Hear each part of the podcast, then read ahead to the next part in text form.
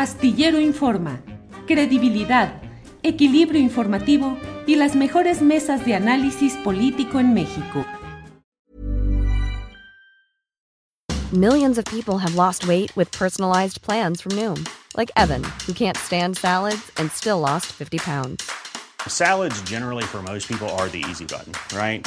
For me, that wasn't an option. I never really was a salad guy. That's just not who I am. But Noom worked for me. Get your personalized plan today at Noom.com. Real Noom user compensated to provide their story. In four weeks, the typical Noom user can expect to lose one to two pounds per week. Individual results may vary. Hey, it's Ryan Reynolds, and I'm here with Keith, co star of my upcoming film, If, only in theaters, May 17th. Do you want to tell people the big news? All right, I'll do. Sign up now and you'll get unlimited for $15 a month in six months of Paramount Plus Essential Plan on us. Mintmobile.com slash switch. Upfront payment of $45 equivalent to $15 per month. Unlimited over 40 gigabytes per month. Face lower speeds. Videos at 480p. Active Mint customers by 531.24 get six months of Paramount Plus Essential Plan. Auto renews after six months. Offer ends May 31st, 2024. Separate Paramount Plus registration required. Terms and conditions apply if rated PG.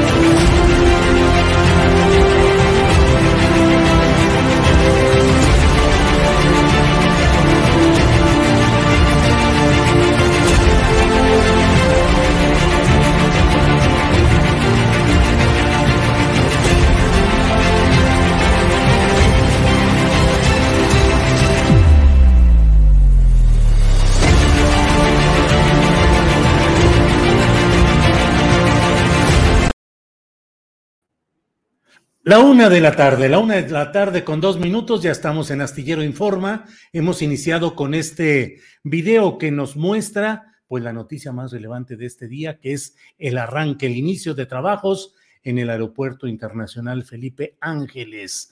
Una obra que, usted lo sabe, eh, ha transitado entre los comentarios clasistas, entre las críticas y entre el apoyo popular. Ha habido una serie de detalles y de incidentes que han ido colocando en el centro de la discusión del debate público este aeropuerto que tal como el presidente de la República se había comprometido a que estaría terminado e iniciando en este día, hoy ha iniciado, todavía con problemas logísticos, todavía con algunas eh, secciones o algunas partes que tendrán un posterior desarrollo, pero en lo general inicia, arranca el aeropuerto internacional Felipe Ángeles. Así es que vamos a tener toda esta información y muchos temas más en este programa del lunes 21 de marzo, en el cual les agradecemos mucho que estén con nosotros. Vamos a abordar los diferentes temas y para ello está con nosotros de entrada la productora y coconductora de este programa, Adriana Buentello. Adriana, buen lunes 21 de marzo. Adriana. ¿Cómo estás, Julio? Buen inicio de la primavera. Ahora sí, esperemos que, como dicen, que no sea maldita primavera. Julio. Eso sí. Julio, pues con el gusto de saludar y saludar a todos los que ya nos están viendo. Es un día pues muy importante en términos informativos. Hay un evento, de hecho, que se alargó después de esta conferencia mañanera, digamos que es un magno evento, porque la conferencia mañanera se llevó a cabo, por supuesto, desde las instalaciones de este nuevo aeropuerto, desde la IFA, Aeropuerto Internacional Felipe Ángeles, y pues cosas muy interesantes. Hay un desfile también de políticos, Julio, muy importante. Veíamos, por ejemplo, también caminar al presidente Andrés Manuel López Obrador, platicando con la jefa de gobierno eh, Claudia Sheinbaum y atrasito eh, el canciller Marcelo Ebrard, por ejemplo, es algo de lo que estuvimos viendo durante esta transmisión, pues muchas declaraciones interesantes, eh, particularmente, por ejemplo, en el caso de Alfredo del Mazo, del, del, gobernador del Estado de México, también de Omar Fayad, del gobernador de Hidalgo, y pues una especie de cerrar filas, Julio, en torno a este proyecto, muchos priistas, muchos políticos de la cuarta transformación. Y si te parece, vamos a empezar con algunos, algunos segmentos de la conferencia mañanera relativos primero a, este, a esta inauguración que pues como tú ya mencionabas, hay mucha polémica en redes, en redes sociales eh, y algunos comentarios que también hacía referencia clasistas respecto a, este aeropuerto, Julio. Y pues comentar que el presidente celebró ya esta inauguración del Aeropuerto Internacional Felipe Ángeles, dijo misión cumplida, aseguró que esta terminal aérea está completamente terminada y además que se logró pese a las resistencias de grupos de intereses creados y de los que quieren que al país le vaya mal. Si te parece, vamos a escuchar qué dijo. Esta obra se hizo eh, eh, a pesar de las resistencias de grupos de intereses creados y también de quienes eh, quisieran que nos fuera mal, inclusive que le fuera mal al país, para que se pudiese evidenciar al gobierno que represento. Julio, y pues también comentar que el, gobernador del Estado de México, Alfredo del Mazo, presentó pues las obras que eh, pues dentro de esta del Estado que, que encabeza pues se han llevado a cabo para facilitar el acceso al Aeropuerto Internacional Felipe Ángeles. Vamos a escuchar cinco de las principales obras que, se, que ya están concluidas o que están en proceso para fortalecer el acceso al Aeropuerto Internacional Felipe Ángeles. Primero, el distribuidor principal de acceso es el número uno, en donde eh, se conecta el circuito exterior mexiquense con la principal entrada al Aeropuerto Internacional Felipe Ángeles. Eh, posteriormente, el eh, Mexibus, la línea 1 de Mexibus, que será el primer transporte masivo que estará dando servicio en especial a las trabajadoras y los trabajadores que vengan a este aeropuerto. Tercero, la autopista urbana Siervo de la Nación. Eh, cuarto, la conexión oriente para fortalecer lo que es eh, la conectividad en el aeropuerto de la Ciudad de México. Eh, y cinco, las gasas del río de los remedios para agilizar el cruce con insurgentes. Julio, y pues en este caso, eh, uno de los temas fundamentales que se abordaron también en la conferencia mañanera fue precisamente pues, las vialidades y los accesos a este aeropuerto y la jefa de gobierno de la Ciudad de México, Claudia Sheinbaum, dio a conocer que hay distintas obras de mejoramiento vial de todas las vialidades que dan hacia el aeropuerto internacional Felipe Ángeles e incluso dio a conocer una línea de Mexibus que llegará a este aeropuerto en colaboración dijo que con el Estado de México, que con el gobierno del Estado de México, con la Secretaría de Comunicaciones y Transportes y también Vamos a escuchar. Por parte de la Ciudad de México hemos estado colaborando junto con el Estado de México y con distintas instituciones del Gobierno de México, Secretaría de Comunicaciones y Transportes, con el propio Banobras. Y desde la ciudad eh, estamos haciendo distintas obras, particularmente un mejoramiento integral de todas las vialidades que vienen desde el Aeropuerto Internacional de la Ciudad de México al Internacional Felipe Ángeles desde Indios Verdes y también desde Circuito Interior, Oceanía en particular, y estamos iniciando la obra de un puente que va a permitir el ingreso directo de circuito interior a Canal Nacional para integrarse a Siervo de la Nación, que son las carreteras del Estado de México, y por otro lado toda la obra del Centro de Transferencia Modal en Indios Verdes, que va a permitir la llegada de un nuevo Mexibus también al Aeropuerto Internacional Felipe Ángeles. Esencialmente son las obras en las que hemos estado participando conjuntamente. Julio, estos son importantes eh, temas que se ponen en la mesa eh, sobre todo pues, en la inauguración de este aeropuerto, porque no sé si tuviste oportunidad de ver este tweet que se viralizó el fin de semana de un eh, poblano, de una persona que estuvo haciendo un viaje en Uber y que se fue hasta un aeropuerto que no conocíamos, Julio, que existía el nombre Felipe Calderón, que parecía medio ya que estuvimos buscando ese famoso aeropuerto, entre, famoso entre comillas, bueno, porque es, es un nombre, pues obviamente que hizo ruido a muchos de nosotros que tuviera el nombre de un expresidente como Felipe Calderón y que se fue pues hasta otro estado, en otro lugar mucho más lejano, y que pues mucha parte de la, una buena parte de la oposición se montaron sobre, sobre ese tweet. Todos hemos estado en espera de la respuesta de este personaje para que rectifique o vea el tamaño del error que cometió. No hemos visto que aparición de este personaje después de ese tweet que se, viralizó, pero llama mucho la atención en la forma en cómo están eh, tratando de, eh, pues, tomar este tema en la cuestión política. Julio, no sé cómo tuviste este tuit que pues, llamó muchísimo la atención el fin de semana. Hubo mucho movimiento en los tweets del fin de semana, Adriana, porque entre otras cosas, pues estuvo este famoso tuit de esta persona que decía de tal lugar al Aeropuerto Internacional Felipe Ángeles, 350 eh, o 349 pesos, algo así. Y de la otra manera, eh, desde otro lugar, 3.500 o 4.000 pesos y bla, bla, porque le puso Aeropuerto Felipe Calderón. No deja de ser la felipización del debate público. Unos están con Felipe Calderón y otros con Felipe Ángeles. Así está el movimiento. Hubo mucho, muchos y mucho pitorreo luego, porque ya sabes, estoy en Siberia, desde Siberia hasta el, el Felipe Ángeles, ¿cuánto cuesta? Estoy en Tombuctú, ¿cuánto cuesta hasta tal lugar? Pero pues bueno, hoy hubo, además hoy hubo muchos eh, videos temprano, Adriana, entre otros, eh, por ejemplo, Carlos Pozos, conocido como Lord Molécula, que tardó tres horas para llegar y que decía que no encontraba el camino y que estaba muy difícil, hizo una, un, un video de tres horas y fracción de todo lo que tardó en llegar hasta allá. Y hubo también quienes reportaron que llegaron con rapidez, otros reporteros dijeron que los datos que les había dado la Secretaría de la Defensa Nacional habían sido correctos y exactos y que los habían metido en muchos problemas. Bueno, pues son los detalles logísticos de todo arranque. Adriana.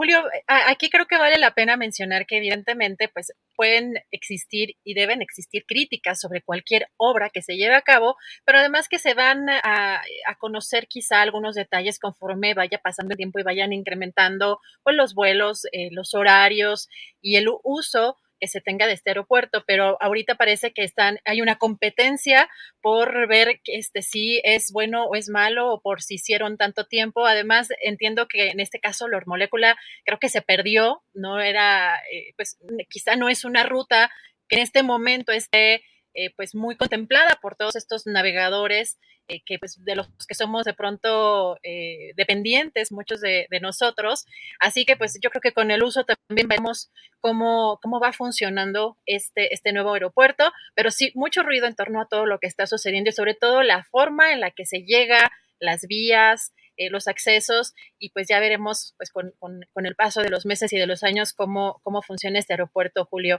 Y pues Sí, adelante, perdón. Y, tendremos, tendremos por ahí de las dos de la tarde una eh, plática con Fernando Bonilla, actor, escritor, quien hizo unas representaciones en Twitter con estas tecnologías que hay ahora, no sé cómo se llaman, Adriana, en las que se deforma la cara y se mueve, se hace más ancha, angosta, en fin, eh, donde simplemente reprodujo tal, tal cual eh, tweets que en su momento pusieron hace un año o más de un año algunos personajes del, de la, del escenario político diciendo que no se iba a, inaugurar el aeropuerto, que no se iba a construir. A las dos vamos a platicar con Fernando Bonilla. Y hablando también, porque creo que este tema también se presta, por supuesto, como este personaje que se convirtió en memes, en un meme el, el fin de semana eh, sobre este, esta cuestión de cotizar un Uber, pues Hoy el presidente también ironizó, hay ya un tema también al que le ha dado un poco de vuelo el presidente en la conferencia mañanera, y pues ironizó sobre estas críticas al Aeropuerto Internacional Felipe Ángeles. Recordó que está promoviendo, por ejemplo, Julio a Chumel Torres eh, para el 24, quien de forma despectiva le llamó eh, central avionera a este aeropuerto. Si te parece, vamos a escuchar brevemente qué dijo. Me río porque nuestros eh, adversarios hace algún tiempo, un año, mi amigo Jorge Berris, por ejemplo, cuando dijimos hace un año que el 21 de marzo del 22 iba a estar terminado el aeropuerto, aseguró que no iba a ser posible y que guardaran el, el tweet el mensaje. A ver si lo pone. Un abrazo para Jorge. Este, y así para muchos otros que les gana su pasión. Otro comentarista de radio y de redes, que yo lo estoy promoviendo, porque puede ser hasta candidato de el bloque conservador para el 2024. Chumel, este, que también tiene sentido del humor, ¿eh? porque no hay que enojarse, hay que reírse porque eso es bueno para la salud. También dijo, y de manera despectiva, le llamó al aeropuerto, creo que central, avionera. Central avionera. Sí. ¿Esto es central avionera? Pues ustedes lo van a poder constatar el día de hoy y todos los mexicanos. Aquí el presidente promoviendo a las pacholatas opositoras. Sí, sí, sí, y además, eh, fíjate qué interesante, Adriana, porque dicen que la mejor vitamina eh, para quienes están en el escenario público, en la actividad política, es la vitamina P, la vitamina del poder. Y hoy el presidente López Obrador, de verdad el semblante se ve alegre, se ve rozagante, se ve contento en este momento con la inauguración de una obra que tuvo tanto, tantas impugnaciones, tanto pues clasismo, tanto señalamiento de que no, eso no va a funcionar, claro que no se va a poder. Y bueno, finalmente ahí está. Y el presidente contento y luego pues hace estas ironías respecto a Jorge Berry, a quien le dijo Jorge Berris, eh, Jorge Berry, y con Chumel Torres, que efectivamente pues vaticinaron en falso, se equivocaron terriblemente y bueno, pues ahí están eh, esas, esas muestras, Adriana. Julio, pues muy interesante todo este pues, magno evento que pues, todavía eh, sigue, todavía continúa este, este evento donde están reunidos muchísimos políticos y funcionarios. Y si te parece, vamos a tratar otro tema. En la conferencia mañanera también le preguntaron sobre este caso de esta respuesta, esta postura de Julio Scherer eh, pues sobre el caso Gates Manero y esta disputa que hay políticamente, fíjate que eh, interesante que el presidente no quiso responder en concreto sobre este tema, incluso pues dijo que pues es un asunto relacionado con tribunales y pues que no quiere participar en, eso, no se va a meter en este tema porque él dijo está ocupado en llevar a cabo la transformación. Si te parece, vamos a escuchar qué dijo. Bueno, pero sí decirles que pues eso tiene que ver con tribunales, con Ministerio Público, con juzgados, y nosotros no eh, vamos a, a, meternos en eh, esas eh, diferencias.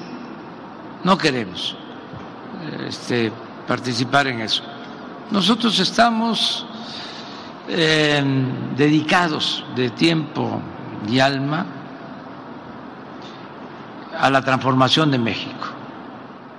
Tampoco podemos nosotros evitar de que haya este, diferencias, que eh, haya distintos puntos de vista, que haya confrontación política y que además haya escándalos eh, y sensacionalismo o este en los medios. No, además la vida es así, la condición humana, este, no debemos de sorprendernos de todo eso. Nada más que el presidente pues está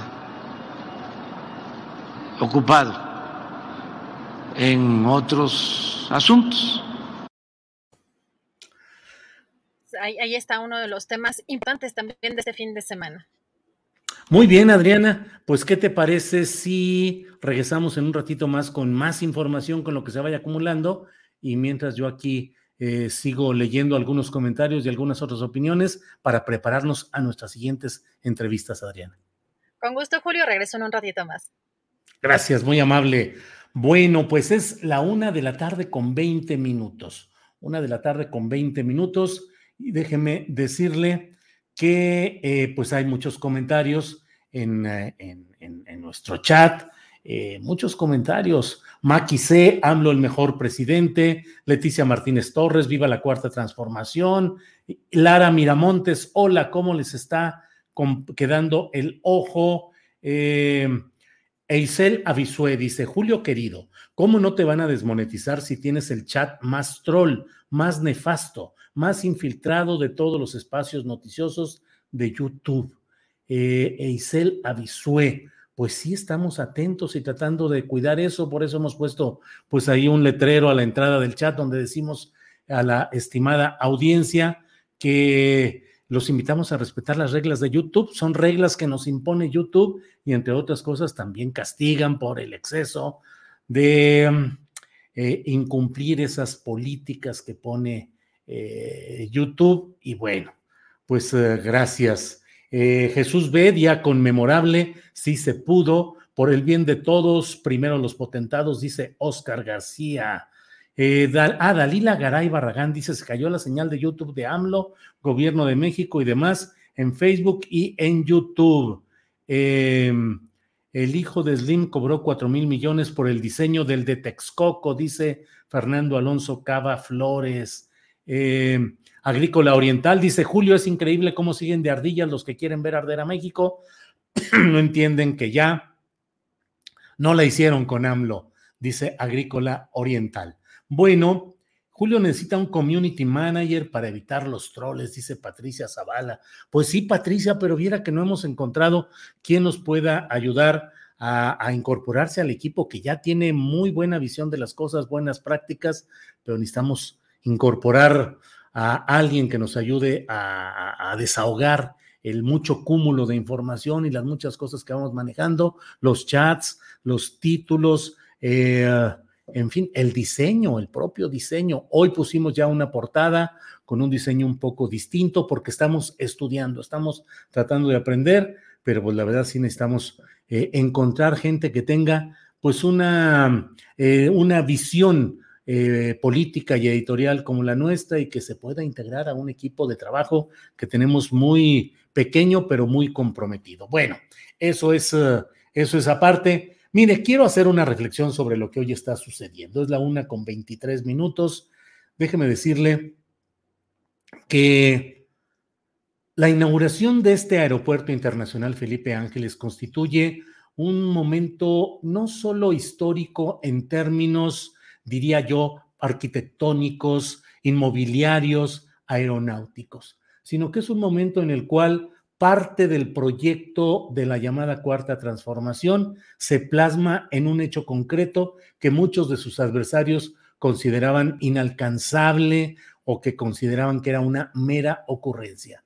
Durante mucho tiempo hubo quienes desde los flancos opositores a López Obrador, estuvieron insistiendo en que esto no tenía sentido y que sería lo que algunos bautizaron como esa central avionera, es decir, como una central camionera con un sentido pues discriminatorio, clasista, de que sería como una especie de eh, edificación secundaria o terciaria eh, sin tanta relevancia ni presencia como el magno proyecto que se tenía considerado para eh, el nuevo aeropuerto internacional de la Ciudad de México a construirse en Texcoco.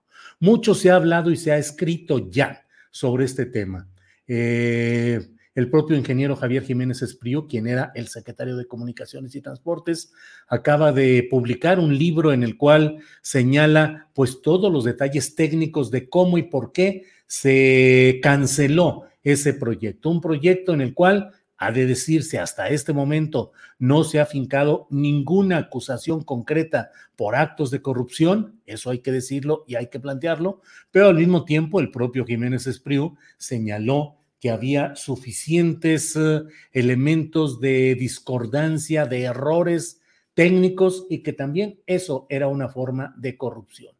Lo cierto es que lo que era considerado como un proyecto enorme, complicado, faraónico durante la administración de Enrique Peña Nieto, signada toda esa administración por la corrupción enorme, altísima, desbordada. No había negocio, por pequeño que fuera, que no llevara el moche correspondiente para pues la parte tan corrupta de esa administración de Enrique Peña Nieto, bueno, pues no se pudo realizar y en cambio se propuso esto que ha contado, eh, como ya se ha mencionado en el documental o en el trabajo videográfico que hizo el Pigmenio Ibarra, con la participación de las Fuerzas Armadas y con un momento en el cual el empuje y la, la participación del presidente López Obrador fue fundamental, como lo fue, y yo recuerdo, por ejemplo, la historia de cómo López Obrador iba continuamente a revisar el tramo del segundo piso en la Ciudad de México cuando él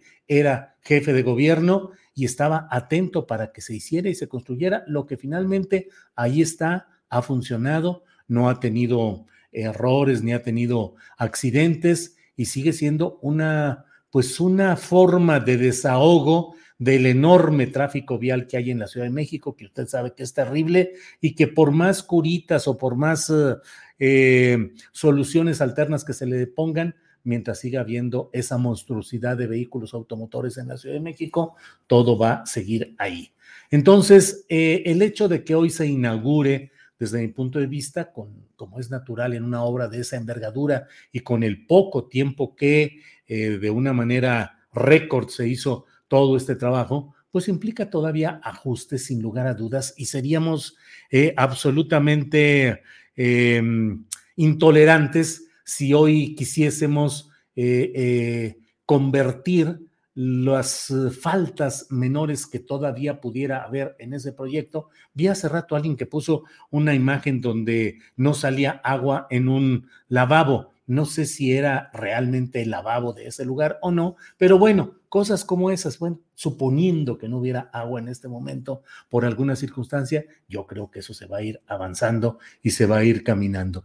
Yo creo que es importante que tengamos muy en cuenta que es básico que aquellos proyectos del pasado reciente que estuviesen impugnados por corrupción, por deficiencias técnicas y por el halo, la aureola de gran corrupción que hubo durante ese gobierno, pueden ser sustituidos por otro tipo de obras como esta del Aeropuerto Internacional Felipe Ángeles. Es un día de fiesta particularmente para el segmento de la sociedad que sigue empujando el proyecto de la llamada Cuarta Transformación. Es un momento difícil, eh, ácido, amargo, para el segmento de la sociedad que está en contra de la llamada cuarta transformación y específicamente contra la administración y la persona de Andrés Manuel López Obrador. Eh, se ha inaugurado, ya hubo los primeros vuelos, son pocos ciertamente en comparación con el volumen que se tiene en el actual aeropuerto internacional, pero eso seguramente irá cambiando en proporción y esa es la segunda parte de la batalla que se está librando. La primera batalla fue lograr hacer a un lado, con costo económico, el proyecto original de Texcoco y construir con un ahorro y con una inversión menor y sin todo el tufo de corrupción y de exceso de gasto que había en Texcoco, construir lo que hoy está ahí en el Felipe Ángeles. Creo que más allá de los posicionamientos políticos y partidistas, eh, corresponde hoy desear que le vaya bien, muy bien a este aeropuerto Felipe Ángeles. Creo que eh, es absolutamente mezquino e inaceptable lo que se percibe y en algunos casos se plantea abiertamente en algunas cuentas antiobradoristas que dicen, pero espérense a lo que venga, van a ver cómo eso no va a funcionar. O sea, invocando el fantasma de la derrota, del accidente, de la equivocación, que haga entonces que los que hoy se sienten apabullados eh, puedan retomar y decir, se los dije, ahí estaba esa circunstancia. Hay que estar muy atentos y no deja de ser eh, una garantía en este momento el que el personal militar que está a cargo de este aeropuerto internacional Felipe Ángeles, pues sea un personal que seguramente impedirá cualquier intento de tantas cosas que suceden en las batallas políticas, como históricamente se ha demostrado. El cuidado y la prevención que tenga el personal militar va a ser fundamental en esta primera parte. Y viene la segunda batalla, la segunda batalla que va a ser la de consolidar el mantenimiento y el buen funcionamiento de este aeropuerto, consolidarlo. Y por otra parte, consolidar el número de vuelos, la diversificación de destinos y la incorporación de destinos internacionales. Esa es la segunda batalla y yo por mi parte respecto a este tema, creo que no nos queda, yo por mi parte así lo hago, más que celebrar el que se haya llevado a buen término esta parte de esta construcción de un aeropuerto eh, tan impugnado y tan criticado por un segmento social, pero que ahí está ya caminando. Y por otra parte, pues el desear que haya eh, éxito en esta segunda batalla que hoy mismo arranca ya.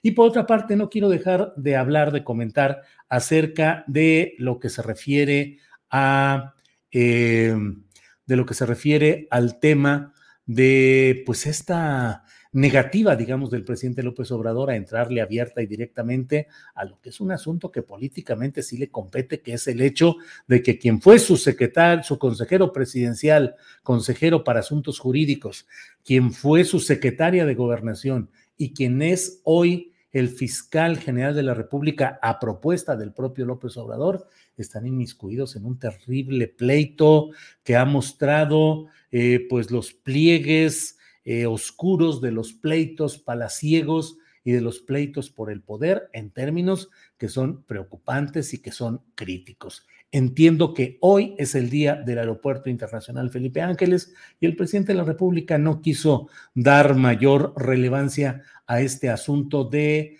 el escrito que publicó en la revista Proceso Julio Cherer Ibarra, ex consejero jurídico de la presidencia, pero creo que es un asunto que no puede eludir el propio presidente de la República.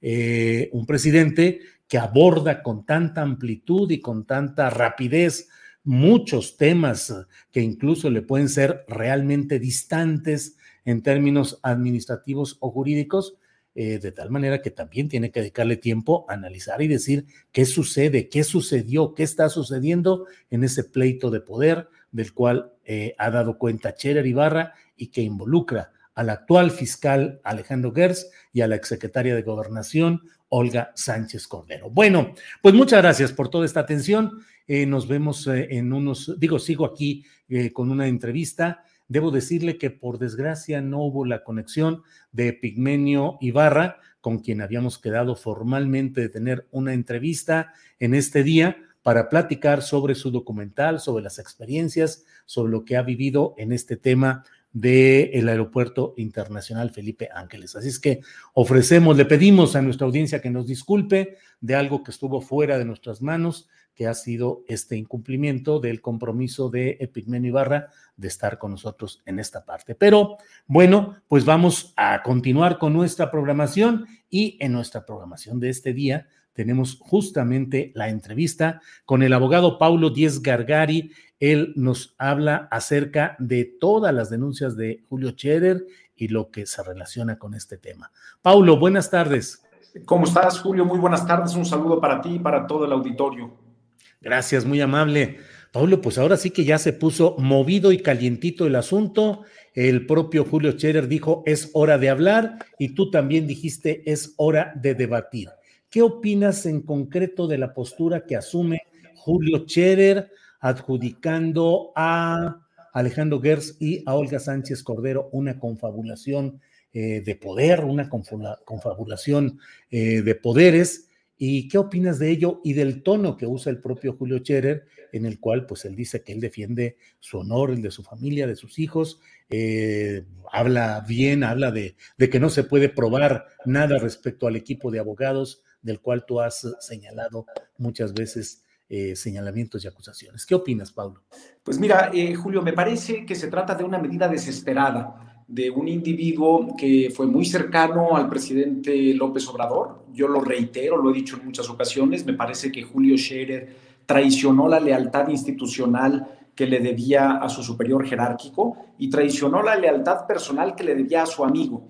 Julio Scherer engañó al presidente de la República para enriquecerse indebidamente con cargo a México desde su cargo público. Julio, es un tema muy delicado, algo que yo denuncié desde octubre del 2021, mucho antes de que cualquier otra persona hubiera denunciado nada o que se supiera incluso de esto que hoy Julio Scherer dice que es un complot en su contra de parte del fiscal y de la exsecretaria de Gobernación Olga Sánchez Cordero.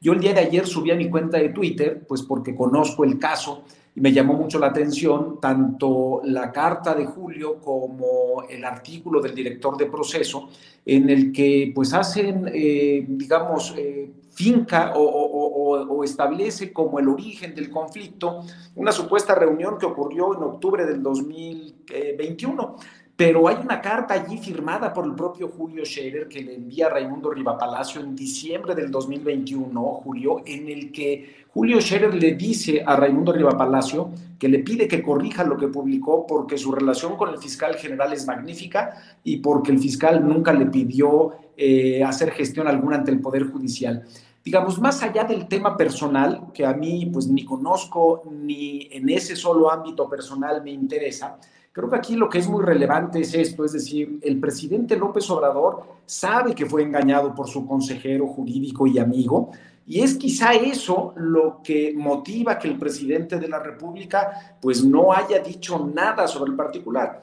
Sí ha dicho en ocasiones anteriores que confía en el fiscal Gertz Manero, pero no ha dicho nada de Julio Scherer, a diferencia, por ejemplo, de lo que ha ocurrido en otros casos, como eh, con eh, Manuel Bartlett, con algunos otros a los que el presidente muy rápidamente ha salido a apoyar. Y me parece, pues, que eh, si ese es el caso, me parece que la posición del presidente es adecuada, pues porque una manifestación del presidente en un sentido distinto, pues claramente podría incluso afectar el, el, derecho de presunción de inocencia y el derecho a una defensa adecuada que tiene también Julio Scherer. No es, no, no, no, no lo digo de ahora, Julio, lo he dicho desde hace mucho tiempo. Julio Scherer engañó al presidente, creó desde la Consejería Jurídica, aprovechando ese enorme poder político que tenía y su cercanía con el presidente López Obrador, creó una auténtica red de corrupción y extorsión desde esa consejería que en un caso concreto, particular, que es el que yo conozco y he denunciado, el del viaducto bicentenario, se enriqueció enormemente a partir de eh, pues, actos u omisiones que él y otros servidores públicos a los que él había designado eh, ejecutaron, mientras todos estos otros abogados con los que él mismo reconoce que ha sido socio, pues cobraban millones de pesos de esta empresa aleática que antes se llamaba OHL y que sigue explotando ese viaducto bicentenario en beneficio de la nación sin una concesión del, eh, del gobierno eh, federal. Eso es lo que tenemos enfrente, Julio. Yo no tengo mi agenda política partidista, eh, soy un individuo que le resulta incómodo a muchos porque pues ni estoy aquí para golpear al presidente López Obrador como muchos quisieran, ni tengo ninguna otra agenda que no sea la agenda ciudadana de exigirle a todas las autoridades, incluyendo al fiscal general de la República, Julio, que cumplan su función, que recuperen ese viaducto en beneficio de la nación y se dejen de cuentos porque eh, pues una de las cosas que dice Julio Scherer en su carta esta, Julio, que es una barbaridad, una cosa que no tiene sentido, es que detrás de mi denuncia hay un interés económico particular. Esto es una torpeza, no, no, no es que yo diga que no existe, sino que no puede existir, Julio. Mira, eh, yo no soy y no he sido nunca accionista de esta empresa Infraiber, que tiene un contrato con el gobierno del Estado de México para auditar las autopistas del, de cuota del Estado de México.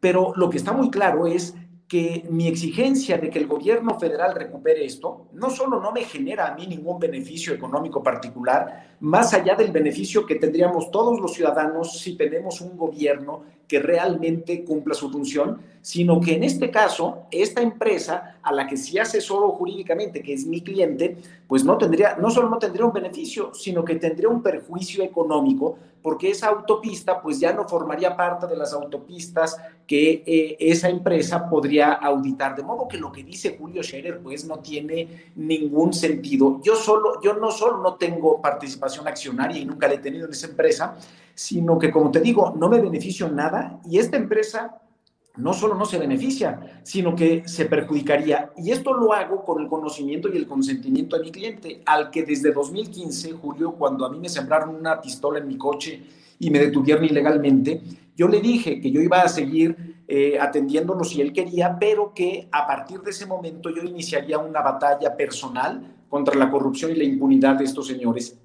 y que si él creía que eso podía afectar sus intereses como empresa, que no había ningún problema, que, termináramos la relación profesional, me pagara lo que se me debía y punto. Pero que si quería que lo siguiera yo asesorando, tenía que aceptar que en la parte esta personal mía, el único que decide soy yo, y por eso estamos aquí. De modo pues que eh, eso es lo que tenemos, este, Julio. Paulo, eh, no eres socio ni has tenido ninguna calidad accionaria en esta empresa cuyo principal accionista entiendo que es Pedro Topete. Eh, ¿Solamente has sido asesor jurídico de ella? ¿Tienes algún otro interés que haga que eh, eh, tus comentarios y tus señalamientos fuertes contra OHL puedan tener una motivación, aunque no seas socio, relacionada con esta empresa de Topete o alguna otra como Viabilis Holdings o algunas otras de las de un, empresario que Pedro Topete, pues ha sido un, empresario polémico al cual se ha señalado de conseguir concesiones, luego venderlas, hacer arreglos, en fin. No tengo, eh, como, te decía Julio, no tengo ni he tenido nunca participación eh, de accionaria o de socio de Infraiber, que es la empresa titular de este contrato.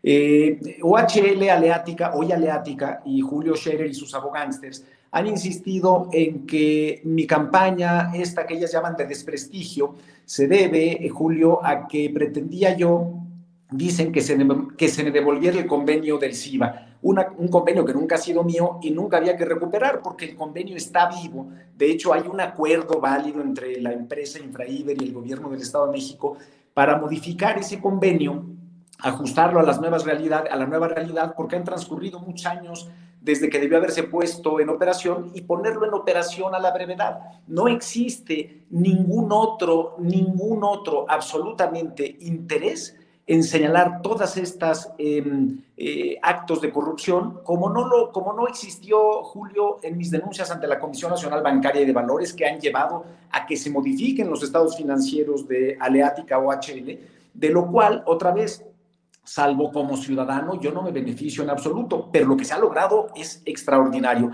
Eso no existe, es una cosa con la que pues se pretende engañar a la opinión pública, que además déjame decirte algo, dicho sea de paso, no soy accionista y no he sido nunca accionista de Infraiber, pero si lo fuera, no tendría nada de malo, absolutamente nada de malo, ¿eh? Em, yo, yo eh, eh, esto que comentas tú de eh, Pedro Topete, pues Pedro Topete es uno de los accionistas, sí, de esta, de esta sociedad, pero bueno, yo como te reitero, no tengo nada que ver, no tengo ningún interés societario o accionario en Infraiber, no tengo nada que recuperar, un contrato que ellos dicen que hay que recuperar porque el contrato es válido, está vigente y el, y el propio gobierno del Estado se ha obligado ya a, a modificar y a echar a andar.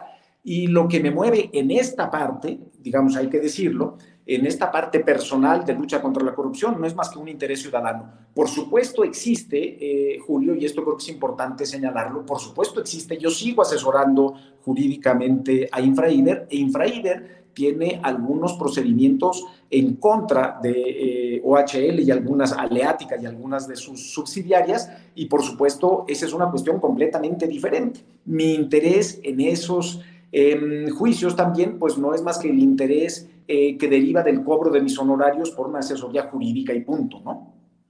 ¿No eres ahí juez eh, cívico y parte jurídica? Pues no, porque me parece que el tema, por ejemplo, Julio, de que Aleática explota ilegalmente una, una vía general de comunicación, un bien nacional de uso común, sin concesión del gobierno federal, pues no es un tema que, que esté controvertido ni que esté controvirtiendo con, con mi cliente sino con la sociedad mexicana. Y como te digo, el solo hecho de que, se, eh, de que la autoridad haga lo que yo estoy exigiendo, que es que cumpla su función y que recupere el viaducto, no solo no me beneficia a mí, ni le beneficia a Infraiber, le perjudica a Infraiber. El momento en que el gobierno federal recupere el viaducto bicentenario en beneficio de la nación, en ese momento mi cliente pues ya no podrá auditar el viaducto bicentenario al amparo del convenio que tiene con el gobierno del Estado de México. Me parece que el, que el tema pues es, es clarísimo, que aquí eh, detrás de mi denuncia para que se recupere el viaducto bicentenario y delante de esa denuncia y a los lados de esa denuncia, lo único que hay es México. Es un interés auténticamente ciudadano que no tiene nada que ver con Infraiber y que te digo, en, todo caso, pues esto no, no, es algo que le genere un beneficio a mi cliente. Mi cliente aceptó que yo lo siguiera representando o que yo siguiera asesorándolo jurídicamente desde que yo en 2015 le dije que lo evaluara y, viera si quería seguir adelante, bueno, pues porque seguramente habrá considerado que mis servicios de asesoría jurídica son servicios de calidad y por eso es que decidió mantener esto, a pesar, como te digo, pues de que eh, cuando yo em, logre que la Fiscalía y que otras autoridades, la Secretaría de Comunicaciones y Transportes, recuperen esto en beneficio de la nación, pues él no solo no tendrá ningún beneficio, sino que tendrá un perjuicio al no poder ya auditar esa autopista. Paulo, em, ¿qué busca, qué crees que busca Julio Scherer con estas revelaciones publicadas en la revista Proceso? ¿Un chantaje político a la presidencia de la República? Antes de eso, Julio, sí, lo, segundo, la respuesta es sí, pero antes de eso, lo que pretende es incendiar el mundo, eh, Julio, utilizando a Proceso como medio. Me, parece muy lamentable. Proceso es una revista muy querida para muchos de nosotros, que durante mucho tiempo hemos sido lectores de, Proceso, que hoy Julio Scherer utilice Proceso de esta forma para tratar de dinamitarlo todo de volarlo todo, de modo que no quede rastro de nada, y tratar de ver si a partir de eso él puede evadir su responsabilidad. Y al mismo tiempo sí me parece, eh, Julio, lo que tú dices, no solo un chantaje, sino una amenaza.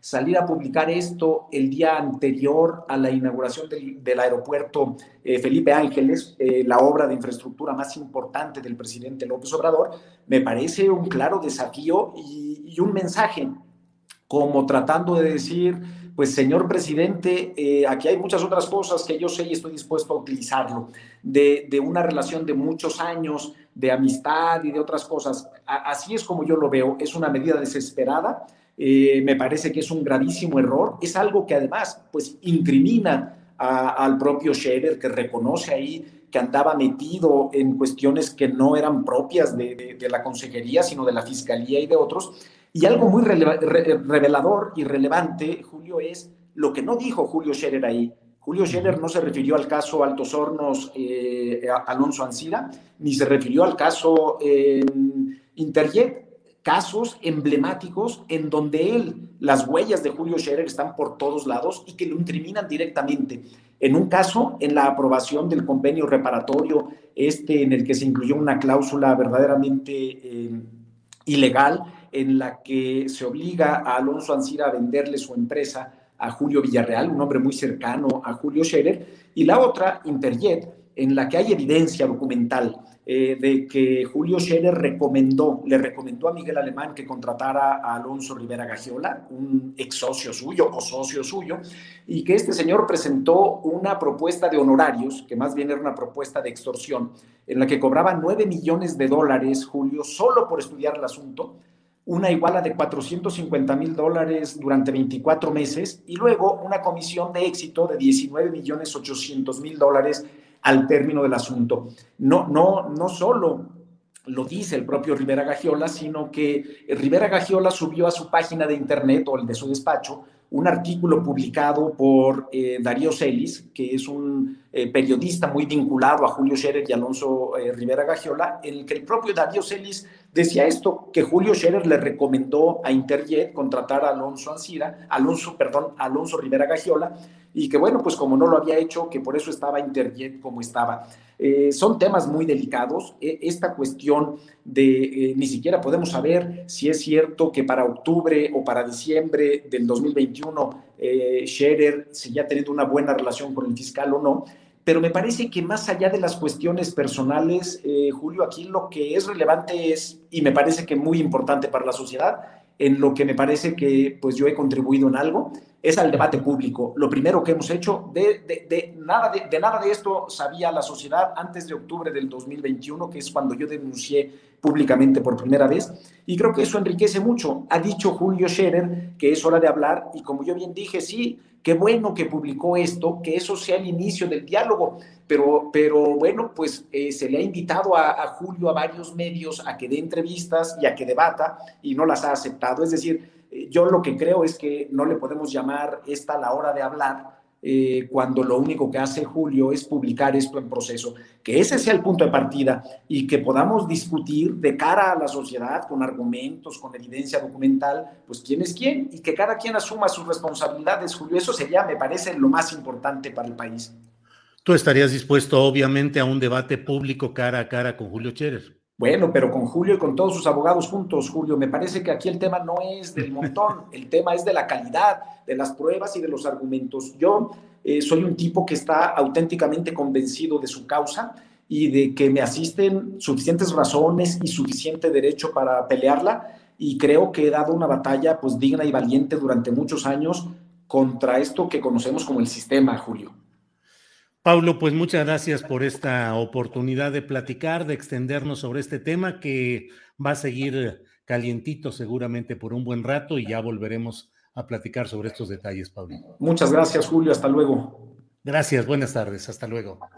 Gracias. Pues ha sido el abogado Paulo Díez Gargari que efectivamente lleva largo tiempo señalando este tipo de irregularidades y quien ha denunciado con mucha claridad a Julio Scherer, le llama abogánster, eso, eh, eso así, así lo menciona él, y a su grupo de abogados también les llama abogánsters. Ya veremos qué es lo que sucede en este tema que efectivamente es muy delicado y del cual di cuenta, por cierto, está por ahí el, eh, la videocharla que hice el sábado en la tardecita, apenas se conoció el asunto de todas estas declaraciones de Julio Scherer Ibarra, hice una videocharla en la cual eh, leí lo, lo, principal de proceso, hice algunos señalamientos. Ahí está disponible en YouTube y en Facebook, disponible esta, este, esta videocharla que titulé Revelaciones de Julio Scherer.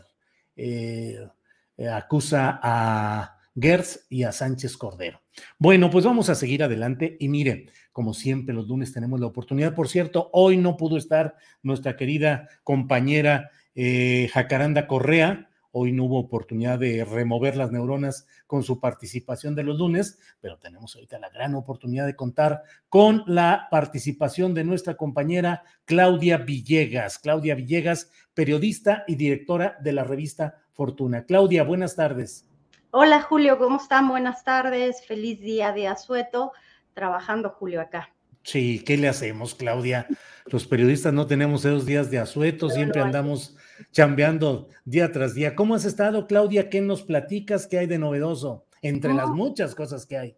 Hay muchas noticias financieras, Julio, pero quisiera retomar este tema que, eh, pues, los últimos cuatro días ha sacado muchas chispas respecto a la cobranza delegada. Eh, creo que es un tema que aquí habíamos estado advirtiendo que se iba a poner muy candente porque eh, pues lo que pasó en la Cámara de Diputados y que ahora parece, Julio, que se va a senadores y ahí tendrán que decidir si, bueno, pues nada más le dan como el sello constitucional eh, con el control de, constitucional para, para poderlo avalar o como dice el presidente Julio, esta ley de cobranza delegada, que no es otra cosa que cuando tú tienes una deuda, las deudas van contigo a todas partes. Si eres trabajador del, Estado, si eres trabajador de una empresa, si eh, has contratado un crédito a través de tu sindicato, los profesores de la UNAM, los profesores de la Secretaría de Educación Pública, si llegó alguien y te dijo, oye, te vendo una lavadora, te vendo un refrigerador y te lo descuento por nómina, aquí ya tengo la, cuenta, ya tengo nada más la clave que tienes que dar. Bueno, pues esos trabajadores se llevan sus deudas a todas partes, Julio, porque las reformas que se hicieron a la ley de instituciones de crédito, a la ley de entidades financieras, a la ley de, la Conducef, son para que se dé todo este marco legal, entre comillas, si me permites, Julio, para que los trabajadores se lleven sus deudas a todas partes. Si perdiste el trabajo y luego te vuelves a contratar, el, el empleador tiene que preguntarte, debes un crédito, a quién se lo debes y bueno, pues entonces negocias tu nuevo sueldo, pero con tus respectivos descuentos por estas deudas, Julio. Claro, Claudia. Y vi además eh, eh, un trabajo tuyo eh, en proceso acerca de cómo se, cómo fue que se gestó esto, cómo se promovió, para beneficio de quién, Claudia.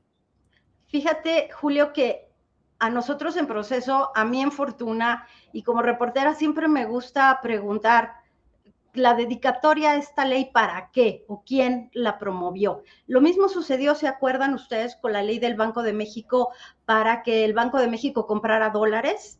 Y en esa época escribimos que era con dedicatoria a Banco Azteca y no nos equivocamos porque en el balance de Banco Azteca, pues ahí estaban y aparecían, de acuerdo con datos de la Comisión Nacional Bancaria y de Valores, los dólares, porque Azteca es de las poca, de los pocos bancos que si tú no tienes cuenta te cambia dólares. Bueno, me fui a preguntar otra vez con dedicatoria a quién o de parte de quién. Y bueno, lo que encontramos ahí es que esta ley le beneficia a las sociedades financieras de objeto múltiple. ¿Y qué es esto de sociedades financieras de objeto múltiple? Son entidades que eh, durante el gobierno de Vicente Fox, de hecho, durante los últimos tres meses, se promovieron desde la Secretaría de Hacienda que llevaba en ese momento Francisco Gil Díaz, bajo el supuesto de que la banca no daba créditos y que entonces se necesitaban entidades más flexibles, que no estuvieran tan reguladas y que pudieran dar créditos a tasas más baratas. Así surgen las sociedades financieras de objeto múltiple, entidades no reguladas. ¿Qué significa esto? Que en efecto pueden dar créditos, ellas se fondean a través y obtienen los recursos a través de mercado de valores, préstamos y el negocio es dar crédito. Y esto, la promesa era de Paco Gil Díaz y de Vicente Fox, es que íbamos a tener muchos créditos baratos. Pues ni lo uno ni lo otro. La relación de deuda, de la participación de la banca en la economía sigue siendo de las más bajas del mundo y estas sociedades financieras de objeto múltiple se dedicaron a dar créditos con tasas, Julio, que van de entre el 70 y el 100% de intereses anuales. Y crecieron como hongos bajo la lluvia. Y una de ellas es Crédito Maestro de Oliver Fernández, que tuvo casualmente todas las cuentas o muy buena relación con el sindicato de los trabajadores de la educación. Estas SOFOMES y esto eh, me lo confirmaron algunos legisladores, estuvieron buscando a los legisladores del PRI y del PAN, que eran los más reacios. La iniciativa se aprueba con el voto mayoritario de Morena, Julio. Morena apoyó esto. Por ahí una que otra diputada dijo, yo no voy a apoyar esto, esto es en contra de los trabajadores, esto es en contra de la movilidad laboral, esto es en contra de los derechos humanos, porque, Julio, pues imagínate que un día recibes tu cheque y te dicen, usted debe menos 20 pesos porque no le alcanzó esta quincena para pagar todos los créditos que tiene. Eh, sí, fue muy, eh, pues muy perniciosa la actitud de los diputados de Morena, que efectivamente fueron la base mayoritaria para la aprobación de esta iniciativa. Y luego el presidente de la República, que sin darle vueltas dijo, veto, voy a vetar ese, ese asunto si es que llega aquí. Y de hecho, el tema ya quedó congelado, entiendo, Claudia. Sí, en la Cámara, bueno, en el Senado de la República dicen que lo van a congelar, que no va a pasar. Eh, pues como platicábamos con algunos analistas, Julio, esta iniciativa se tiene que desaparecer porque es un despropósito para los trabajadores. Y, y si tengo un minutito más te diré por qué. Sí, sí, sí. Los acuerdos, Julio, a los que llegaban las OFOMES era casi me los estoy imaginando, buscan al director de recursos humanos o al tesorero, eh, más bien al responsable del pago de nómina en un gobierno municipal, en un gobierno estatal, negocian las claves y a cambio de qué negociaban estas claves, esto es lo que tenemos que saber, esto es lo que el periodismo tendría que documentar y después se ofrecía, como si tuvieras ya un mercado asegurado, estos créditos para, insisto, te vendo una lavadora, te vendo un refrigerador o solamente el crédito para los 15 años de tu hija, tú no te preocupes, tú lo vas pagando poquito a poquito y te lo descuentan, te lo descuentan, te lo descuentan. La prelación de pagos que se trataba de negociar es que es como decir primero en tiempo y primero en derecho. Si tú contrataste ese crédito antes que el de tu casa, de tu crédito hipotecario, primero cobro el de la lavadora, el de la estufa y no importa dónde vayas. ¿Cómo estarán las cosas, Julio? Que hasta la banca, los bancos dijeron, así no, esta ley es totalmente ilegal, es inconstitucional, Julio. Entonces, pues ojalá que la dejen ahí porque solo agregaré que Crédito Real de la familia Berrondo, que, lava, que, que vende las lavadoras y los refrigeradores, está en este momento negociando con sus acreedores una deuda, un pasivo por 55 mil millones de pesos. Imagínate que le digan a los acreedores que incumplieron, por cierto, un bono suizo, eh, vamos a tener asegurado el pago porque en la Cámara de Diputados se aprobó una ley para que sí o sí el trabajador siempre me tenga que pagar. Claudia, antes de que, digo, a reserva de los temas que tú quieras eh, tocar, ya sabes que aquí tú vas poniendo los temas que, que tú consideras, eh, pero yo sí quiero preguntarte, ¿cómo ves lo de la inauguración del Aeropuerto Internacional Felipe Ángeles? ¿Qué pros, qué contras, qué situación en cuanto al impacto en economía, en finanzas? Julio, estábamos platicando en las redes sociales con la audiencia que es parte de Astillero, hay que decirlo que, que nos siguen porque estamos aquí contigo los lunes, y decíamos que ese aeropuerto, Julio, es el futuro y digo por qué el futuro, porque en Revista Fortuna hicimos un promedio de las distancias entre las principales ciudades capitales del mundo y sus aeropuertos, y el promedio es de 25, 26 kilómetros. Era un despropósito tener un aeropuerto como el de la Ciudad de México, el Benito Juárez, a cinco minutos del centro. Es peligrosísimo. Ese aeropuerto se tiene que ir sacando y se tiene que ir yendo poco a poco. ¿Por qué decimos que es el futuro? Porque en donde se construye el aeropuerto eh, Felipe Ángeles hay mucho espacio para crecer, hay muchas vías para crecer, una mancha urbana que aquí en la Ciudad de México ya es insostenible el crecimiento. Ahí se necesita el desarrollo de hospitales, se necesita el desarrollo de hoteles, se necesita el desarrollo de carreteras, pero sobre todo, Julio, se necesita algo que debería estudiar el gobierno de la Cuarta Transformación. Se necesita que las vías férreas que pasan por la zona no solo se usen como se hace en la actualidad para el transporte de carga, sino que se utilice para el transporte de pasajeros, como sucede en todas las partes eh, del mundo que tienen una buena conectividad, el Charles de Gaulle, el aeropuerto de Houston, el aeropuerto de, Miami. Eh, Julio, de verdad creo que es el futuro. ¿Que va a tener problemas? Sí va a tener problemas, que se van a tener que ir ajustando, pero ¿cuándo si no se le iba a dar viabilidad y conectividad a esa zona? del norte del país, de la ciudad. Ecatepec es uno de los municipios más pobres, Julio. Y hoy se nos dijo, y sería muy buena idea, que nos dieran a conocer el libro blanco del AIFA. ¿Y por qué digo esto? Hoy se dijo que no se habían usado ni siquiera los 80 mil millones de pesos que se tenían presupuestados, que se construyó en medio de la pandemia y que se incurrió en una gran presión, más bien se sufrió una gran presión por los sobrecostos. Pero aún así, yo creo que este es un análisis que también le toca a los periodistas.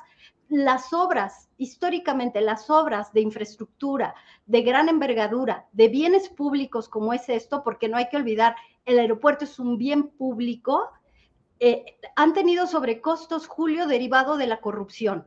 Ahora tendremos que hacer el balance si los sobrecostos fueron por la pandemia, por la ineficacia en las compras, por, las adjudicaciones directas, pero hasta donde vamos es un aeropuerto que se construyó en tiempo récord, que las instalaciones sirven para lo que tienen que servir, pero que las políticas públicas tendrán que ir empujando que se use más y que se trate de pues desconcentrar este aeropuerto del Benito Juárez que es un problema que en el balance de los, de los daños, Julio, eh, pues se desmanteló la estructura financiera del otro, me parece que hubiera sido mejor que la carretera México-Acapulco, que ya se nos olvidó, que vive en reencarpetamiento perpetuo, Julio, mantenimiento perpetuo.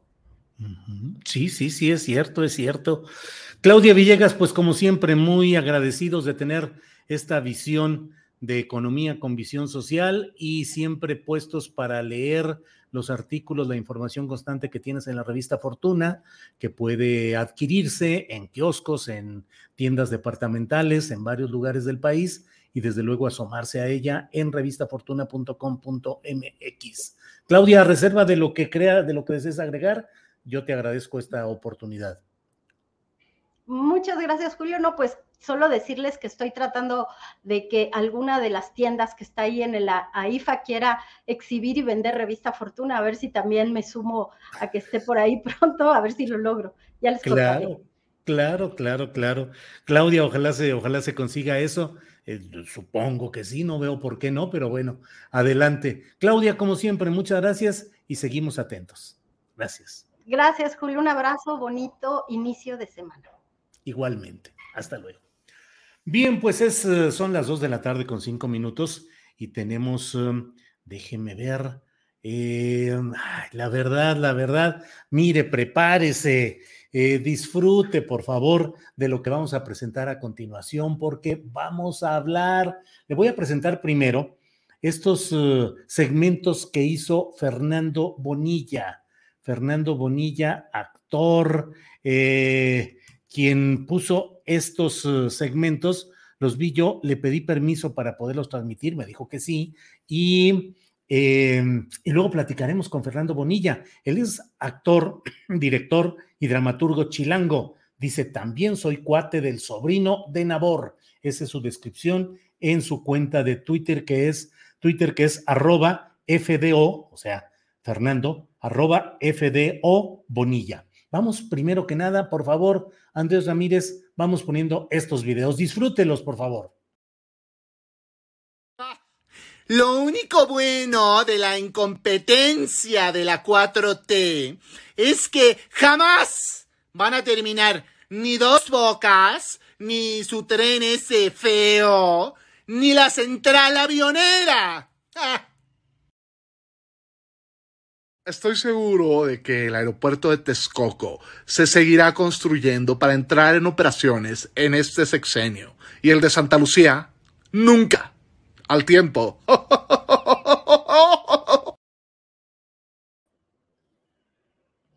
¿Hay algunos otros, eh, Andrés?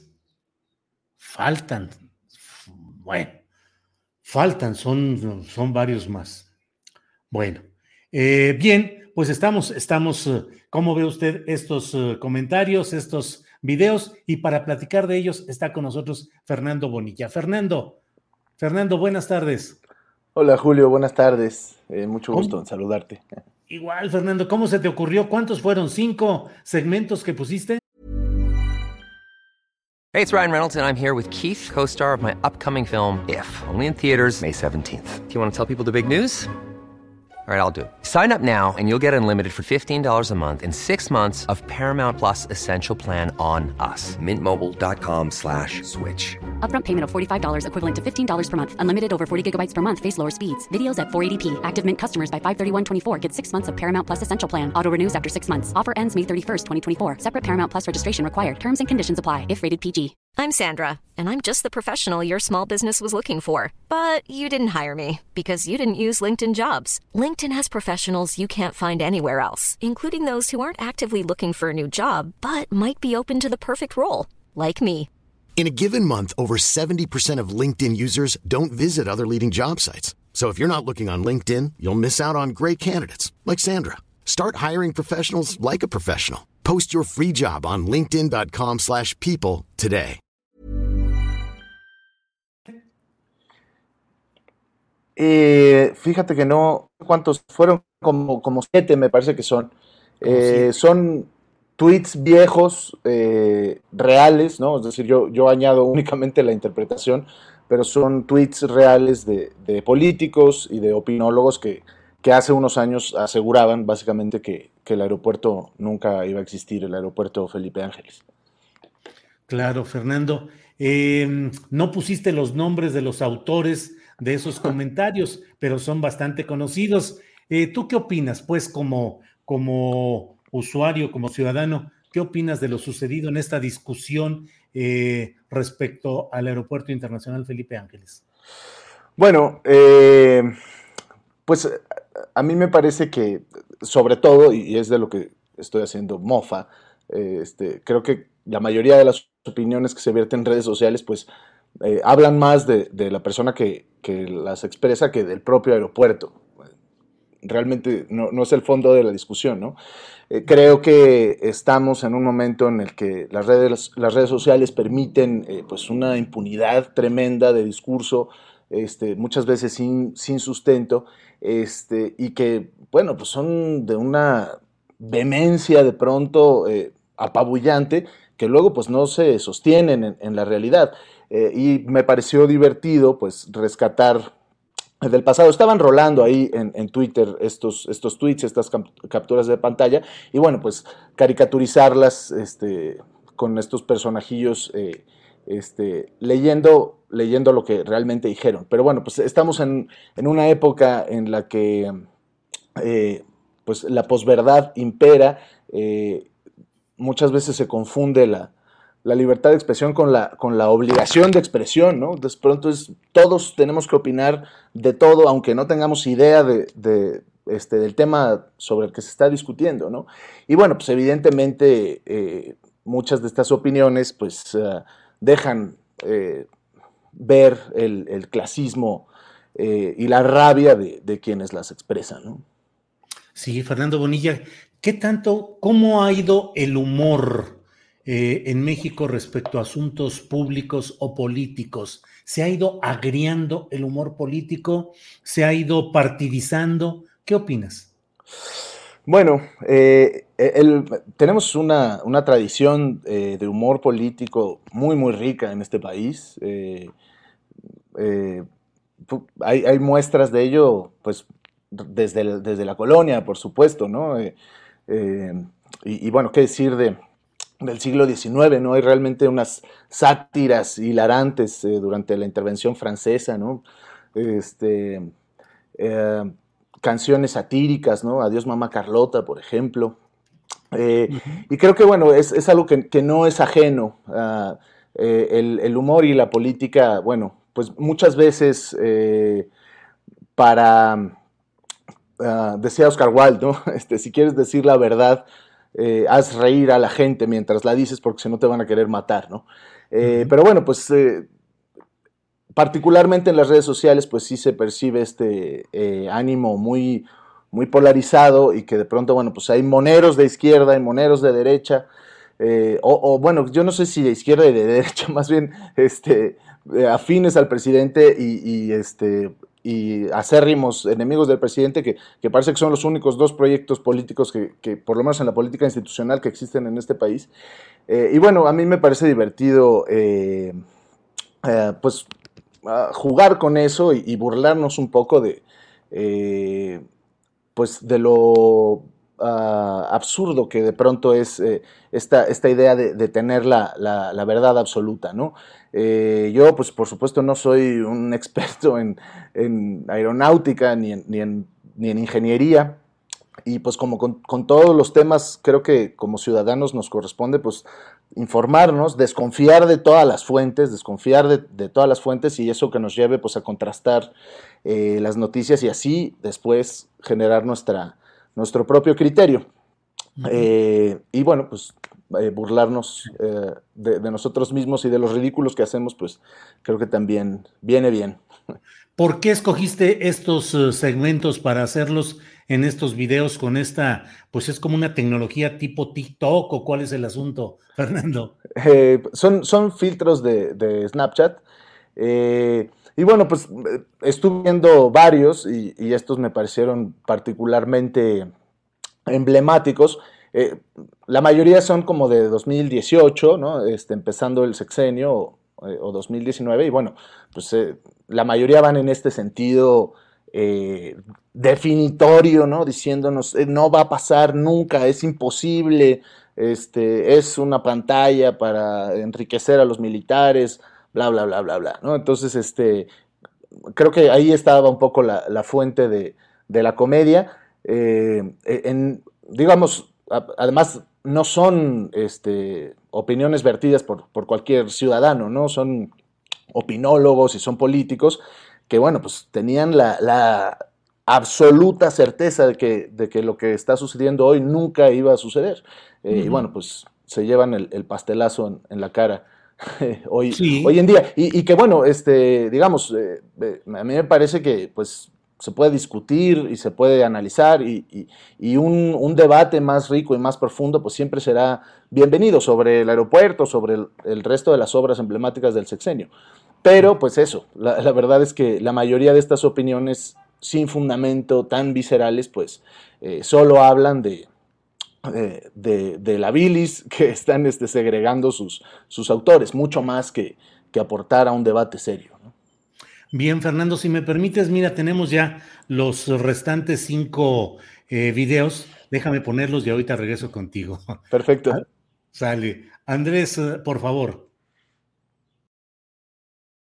A un mes de iniciar su gobierno, afirmo que no veremos funcionar durante el sexenio de AMLO el nuevo aeropuerto de Santa Lucía. Es un fraude. Pues sí, de los autores de la rifa del avión sin avión, de la vacunación sin vacunas, llega hoy la inauguración de la pista sin aeropuerto. Aquí volando algo que no harán las aerolíneas del aeropuerto Felipe Ángeles. El aeropuerto de Santa Lucía es un soborno a los militares para comprar su lealtad. Jamás va a operar. Es la forma de hacerle llegar el dinero a los mandos. Guarden este tweet.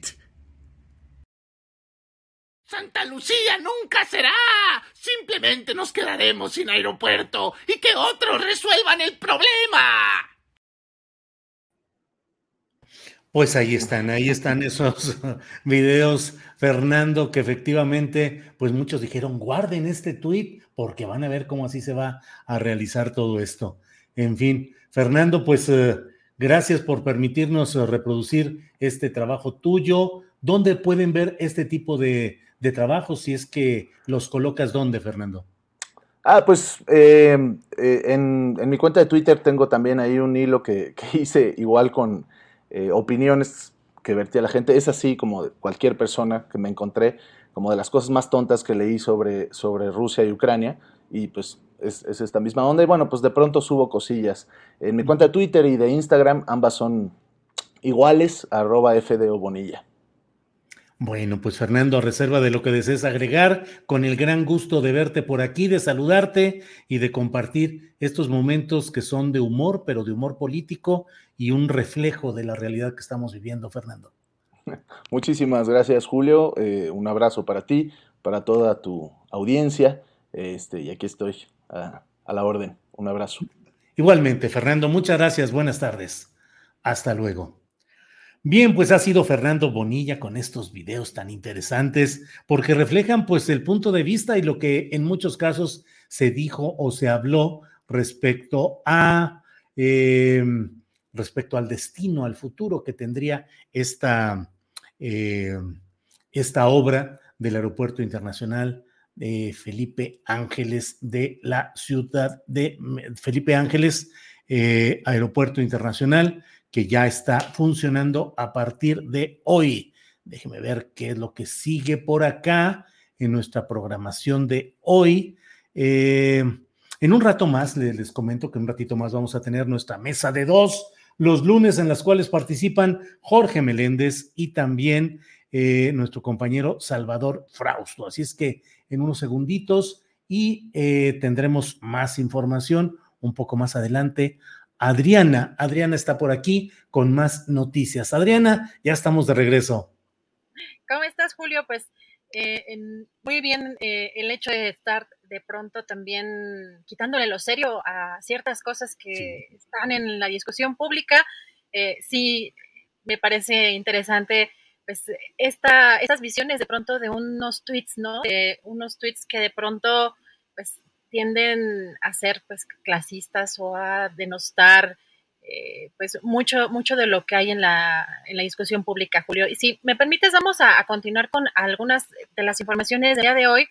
Fíjate que eh, es interesante lo que está pasando con esta inauguración, porque bueno, se dieron cita, pues, más de 3.000 personas fueron invitadas, Julio, a este evento.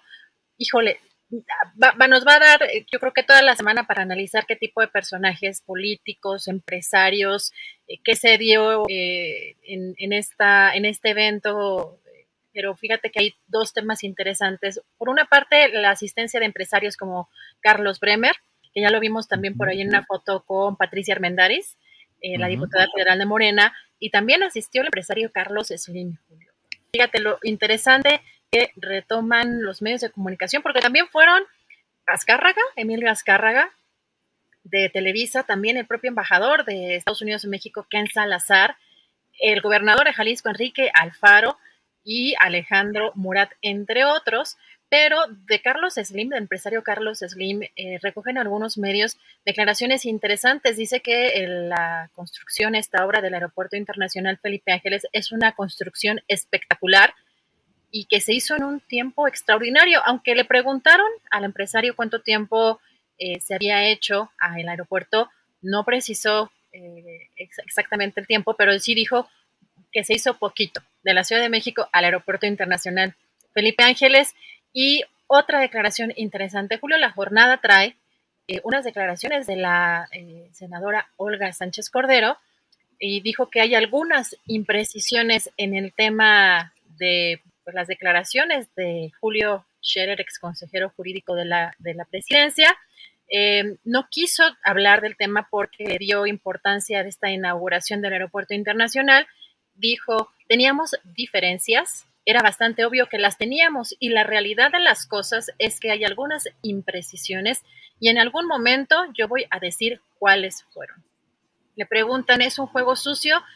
Y la senadora responde, no, yo creo que ahorita estamos para inaugurar el Aeropuerto Internacional Felipe Ángeles y yo preferiría hablar de esta magnífica y magna obra. Le preguntan, Julio, ¿a qué atribuye que haya salido en este momento? Y responde Olga Sánchez Cordero, no lo sé, yo tengo, yo no tengo manera de decirte, a mi entender no fue un momento oportuno, estamos aquí inaugurando pues esto maravilloso. Y también, eh, pues dice que eh, finalmente pues, fueron parte de, este equipo eh, de la cuarta transformación y eh, lo único que respondió la senadora dijo, lo único que eh, yo te digo es que yo comparto con el presidente, dejemos que hablen las instituciones del Estado mexicano, el Poder Judicial y la Fiscalía. Julio, en un momento pues muy complicado como el día de hoy, donde se presenta esta magna obra, pero así responde la, senadora Olga Sánchez Cordero después de esta revelación de, la postura que tiene Julio Scherer eh, Ibarra. Julio, ¿cómo ves?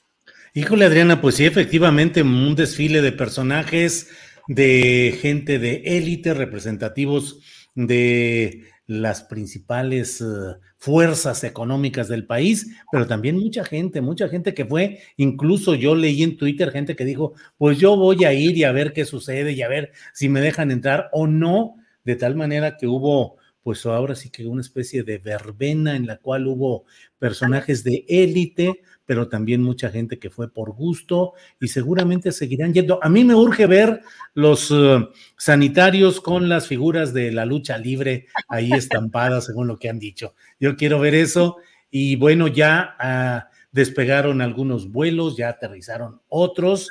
Y yo creo que la próxima vez que vaya yo de Guadalajara a la Ciudad de México, me voy a ir ahí directo al, al, al, al Felipe Ángeles a ver cómo, cómo funciona, cómo está todo esto, Adriana. Julio, sí, y además fíjate que hay unas escenas interesantes que están en las redes sociales. Parece que ya eh, se coló por ahí, por ejemplo, una vendedora de tlayudas. ¿Ha sido estas en el, en el centro? Porque me acuerdo que te he encontrado en diferentes movilizaciones, Julio. ¿Ves que en el Zócalo, en el Zócalo se ponen unas señoras a vender ayudas con unas salsas bien picosas, con sus frijolitos. Bueno, así, así estaban tomando ya las fotos ahí en el, en el, al interior del aeropuerto, Julio, así que como dices, una verbena, había mucha gente, ahí ya las fotos están también circulando de mucha gente que eh, asistió este, a este evento, más allá de los políticos y empresarios. Y pues todo el día creo que va a estar dando información esta inauguración en diferentes sentidos, Julio, pero pues tenemos otros datos interesantes, si me permites, antes de, Nada Más déjame decir que no se te haga agua a la boca con las tlayudas muy picosas, porque no estoy para decirlo, pero Adriana es buena para el picante. Así es que debes haber dicho, híjole, qué sabrosas se ven esas tlayudas picantes. Ay, sí, yo cuando voy a movilizaciones, esa, esas definitivamente sí son lo mío. Eh, saben hacer la salsa, pero con enjundia. Adelante, Adriana, con la información. Gracias. Julio, pues comentar que hoy el presidente de la República sí, dijo que el 10 de abril va a estar aquí en la Ciudad de México precisamente para acudir a votar en la consulta de revocación de mandato porque es demócrata, pero vamos a escuchar cómo lo dijo. Porque el 10, ya no digo que va a pasar el 10, yo tengo que estar aquí el día 10 de abril. Aparte de que es este un día que tenemos que recordar porque fue el asesinato del gran dirigente campesino Emiliano Zapata. Pero ese día también va a haber otra actividad que yo creo que no puedo hablar de eso, ¿verdad? No se puede. Mande. Sí. Claro, claro que voy como ciudadano, soy demócrata. A donde se coloque la mesa. Pero ya no hablemos de eso, no me vayan a cepillar. No me vayan a cepillar, Julio. Muy preocupado que ha de estar el presidente que lo cepille el INE. Pobre INE ya anda, que ya no puede ni cepillar realmente a nadie, pero hace bien y lo toma con mucho humor. Y de verdad, hoy, no sé, Adriana, tú que ves con más frecuencia y más detalle las mañaneras, pero hoy me parece que el presidente se veía como muy henchido de poder, como muy a gusto, como muy alegre, incluso facialmente. Fíjate que sí, efectivamente, además eh, cuando le preguntan eh, sobre esta postura o sobre estas declaraciones de Julio Scherer, sí hay momentos en los que eh, se le nota en la cara un poco la dificultad para responder o para evadir la pregunta. Y en este caso está pues concentrado en lo suyo, que el día de hoy era esta inauguración. así que pues de alguna manera hoy pues digamos que dio por pues en, otro, le dio importancia o poca importancia a esto que sucedió este fin de semana y pues se enfocó completamente en esta inauguración. Pero fíjate, Julio, que eh, pues este domingo, eh, ya por la tarde, precisamente en este tema de la consulta para la revocación de mandato, el consejero presidente del Instituto Nacional Electoral dijo que es absolutamente falso que el instituto permanezca callado ante este proceso de consulta e invitó a seguir estos foros de discusión que organiza el instituto a partir del próximo 25 de marzo. Vamos a escuchar qué dijo. A partir del lunes 28 de marzo se celebrarán 236 foros más, 13 regionales, 14 a nivel estatal y 189 distritales. Se trata de un esfuerzo de comunicación sin precedentes y, desde hoy, te invito a seguir estos foros y a participar de la discusión pública sobre este tema. Esta es solo una de las múltiples acciones de promoción de la participación ciudadana que está llevando a cabo el Instituto Nacional Electoral en todo el país. Es absolutamente falso que el INE permanezca callado sobre el proceso de revocación de mandato. Todo lo contrario. En apego a sus facultades y obligaciones constitucionales, el INE es la autoridad encargada de difundir este ejercicio entre la población. La revocación de mandato va, y va muy bien. Pues aquí las declaraciones de Lorenzo Córdoba frente a este ejercicio que está ya a pocos días de llevarse a cabo y en una discusión pues sumamente compleja, eh, pues sobre todo por el tema del número de casillas, el número de casillas que se instalarán.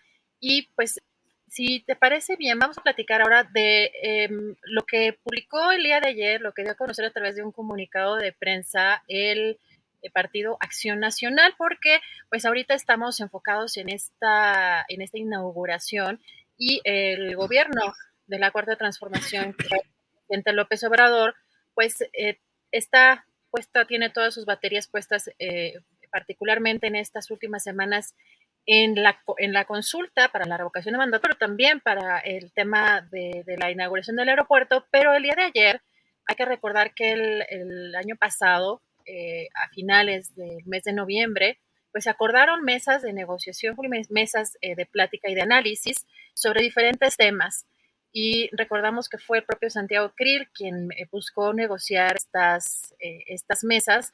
Así que bueno, a, través de un comunicado, el Partido Acción Nacional pues dio por concluida, Julio, la espera del diálogo con el gobierno y denunció que hay una falsa apertura para escuchar y construir. Eh, dijo que en este comunicado Marco Cortés que ante la falta de una verdadera voluntad del gobierno federal, pues Acción Nacional da por concluida esta, esta espera para este diálogo que se pretendía pues, abordar de manera conjunta temas relativos a la inseguridad, a la reactivación económica, el Estado de Derecho, el cuidado del medio ambiente, la salud, pero sobre todo las reformas, Julio, electoral y eléctrica. Y pues así están denunciando que pues hay esta falta de voluntad.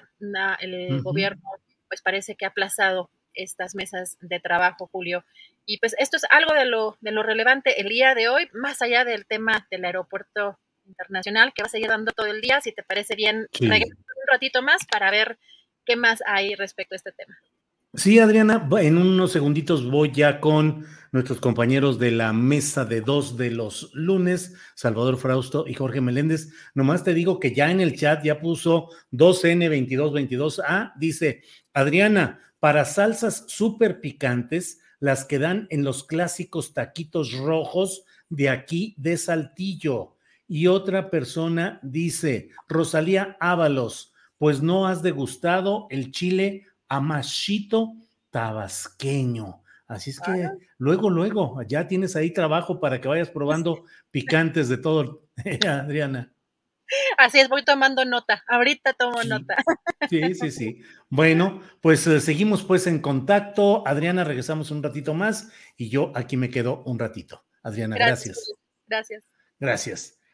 Bien, bien, pues eh, vamos, eh, vamos, son las dos de la tarde con 30 minutos y es el momento exacto para que vayamos con nuestros compañeros de esta mesa de dos periodistas. Ya están ahí. Salvador Frausto, a quien saludo con el gusto de siempre. Salvador, buenas tardes. Buenas tardes, Julio. Buenas tardes, Jorge. Un saludo a la audiencia. Qué gusto en este arranque de semana conversar con ustedes. Gracias, Salvador. Jorge Meléndez, Jorge, buenas tardes. Saludos y abrazos a todos. Es un honor estar aquí con mis compañeros. De Gracias. Los sí, señor. Gracias, Jorge. Comienzo contigo. ¿Cómo es el tema del Aeropuerto Internacional Felipe Ángeles? ¿Es una central avionera? ¿Es algo que se hizo con precipitación? ¿Es un golpe a la corrupción de Texcoco? ¿Es un día de fiesta? ¿Qué opinas, Jorge Meléndez? Bueno, tiene muchas facetas y aristas. Eh, en primer lugar, porque en efecto, y ya lo dijo el señor Jiménez Espriu en un libro, esto del aeropuerto de Texcoco era una verdadera saqueo a la nación, una situación terrible que iba a haber allá.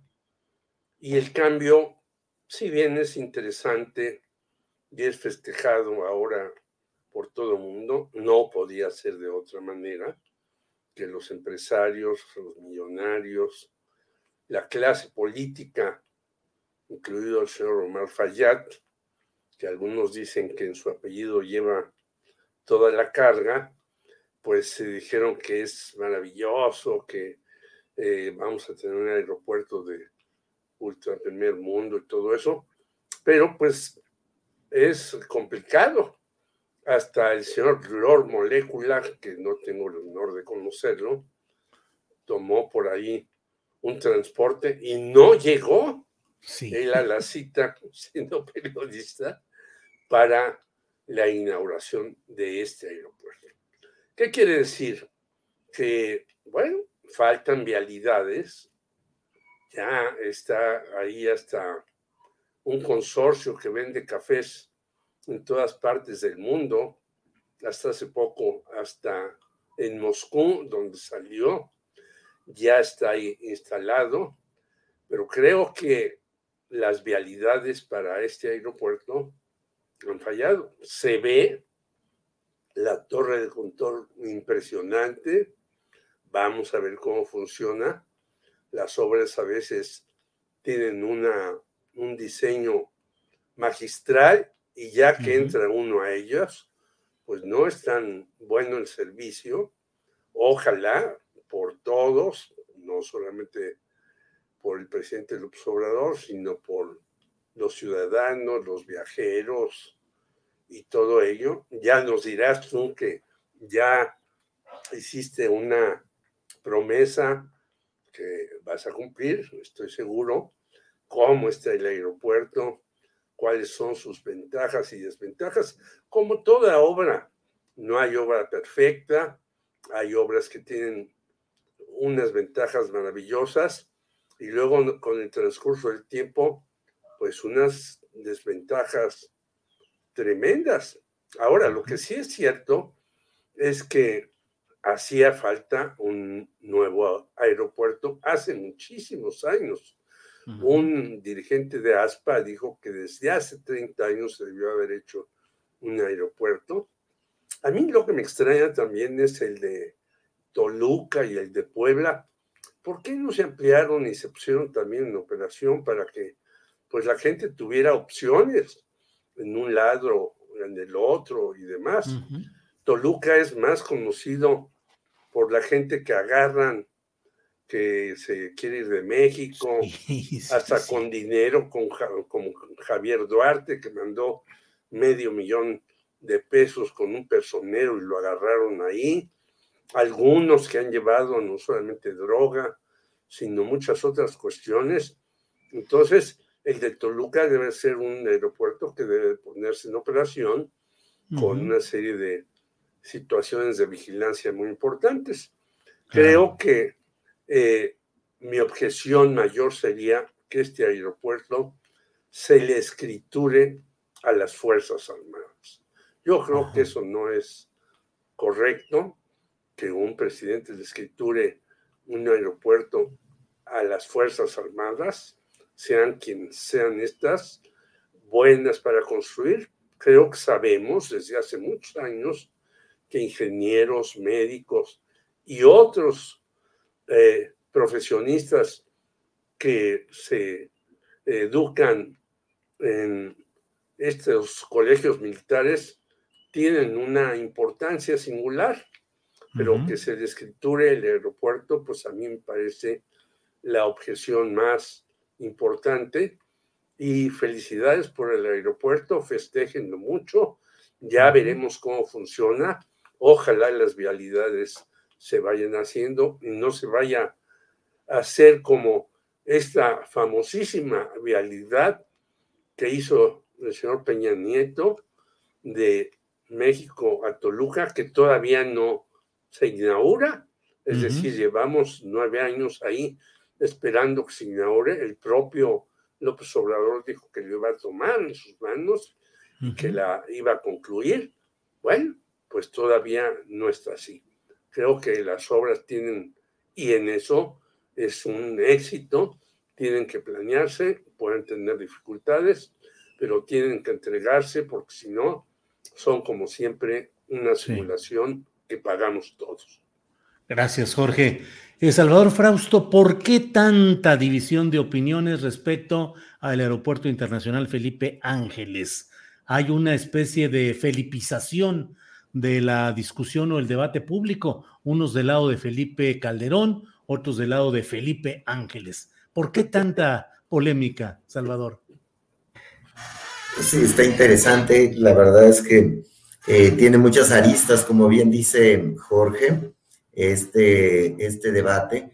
Eh, yo empezaría por, el, por lo simbólico, es decir, eh, el primer punto es que se cancela el gran aeropuerto de Texcoco propuesto por Peña Nieto, que iba a ser un aeropuerto, pues, pues realizado el diseño por arquitectos de renombre internacional, con una inversión eh, pues muy grande, iba a ser un asunto de superlujo, eh, que lo presumió, lo cacareó, eh, nos lo vendió como el ingreso al, al, primer mundo. Este presidente Peña Nieto lanza eso y López Obrador decide que va a oponerse a esa magna obra y va a generar una obra que sea eficaz, austera, construida por los militares, es decir, está generando un asunto eh, que por lo menos al día de hoy, en la inauguración, pues tiene un éxito que,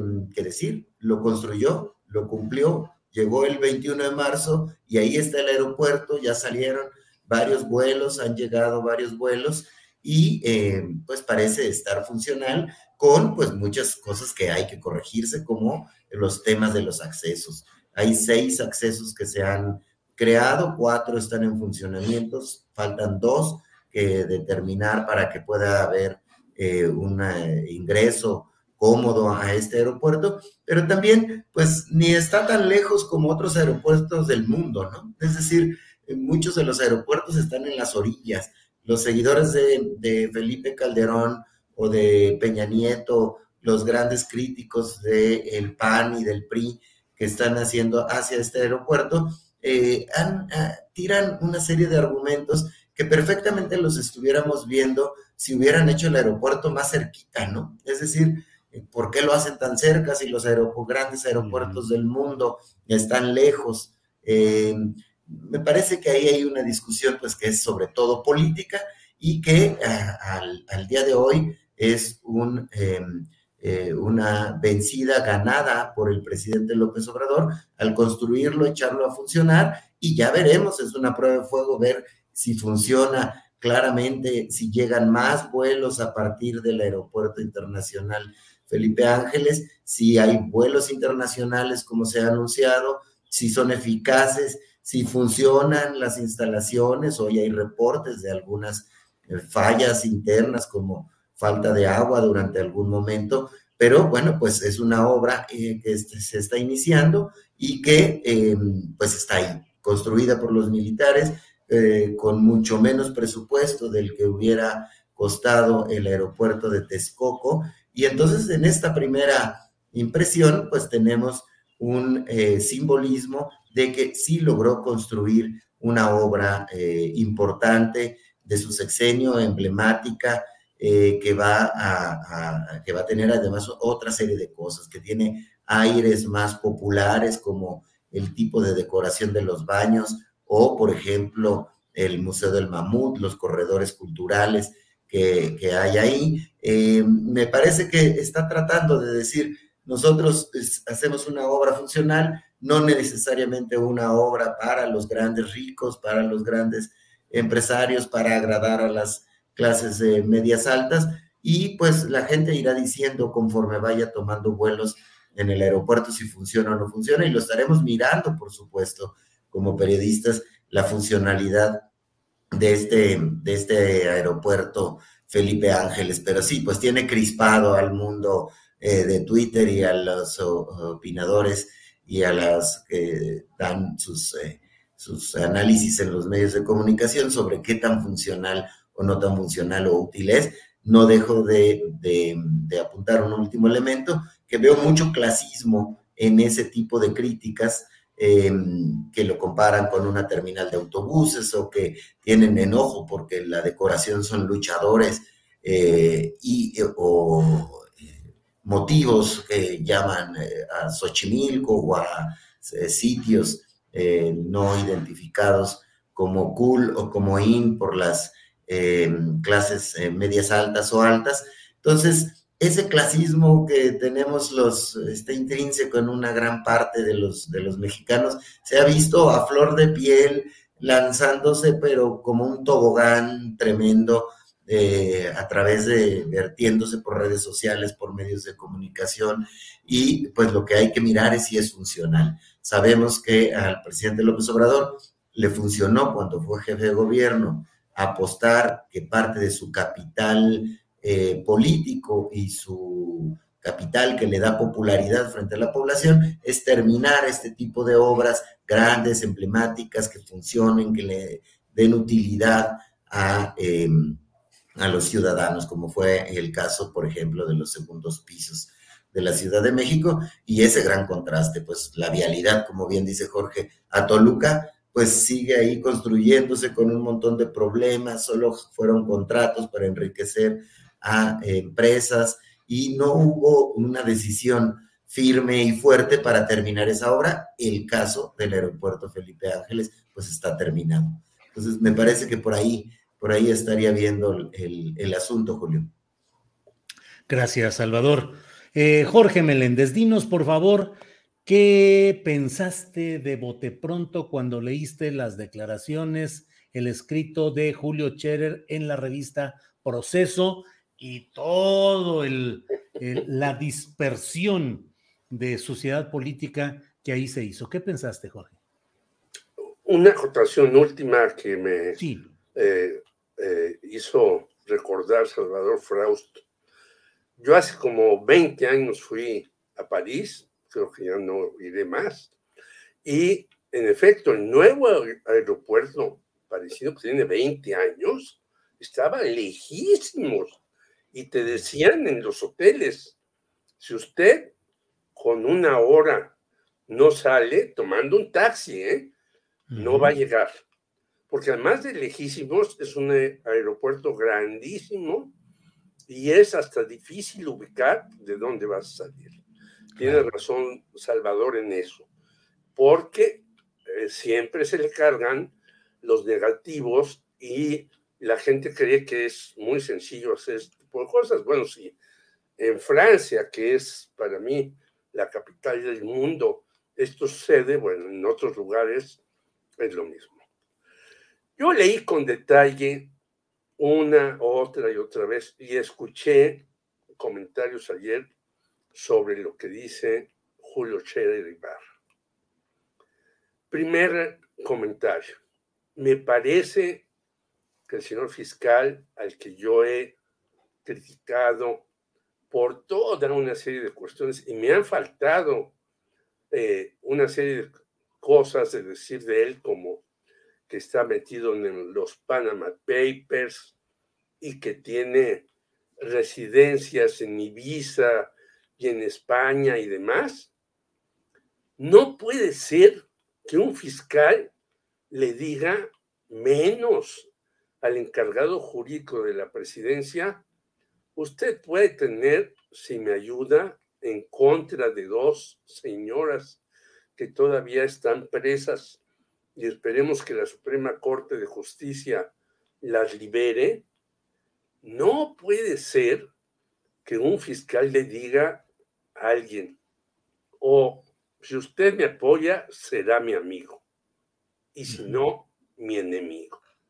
Porque eso quiere decir entonces que tenemos una justicia de la época colonial, ya no antes de la época colonial. Y podría, ahora que Patricio presentó unos libros México antes de ser México, este, irnos más atrás. Primer lugar.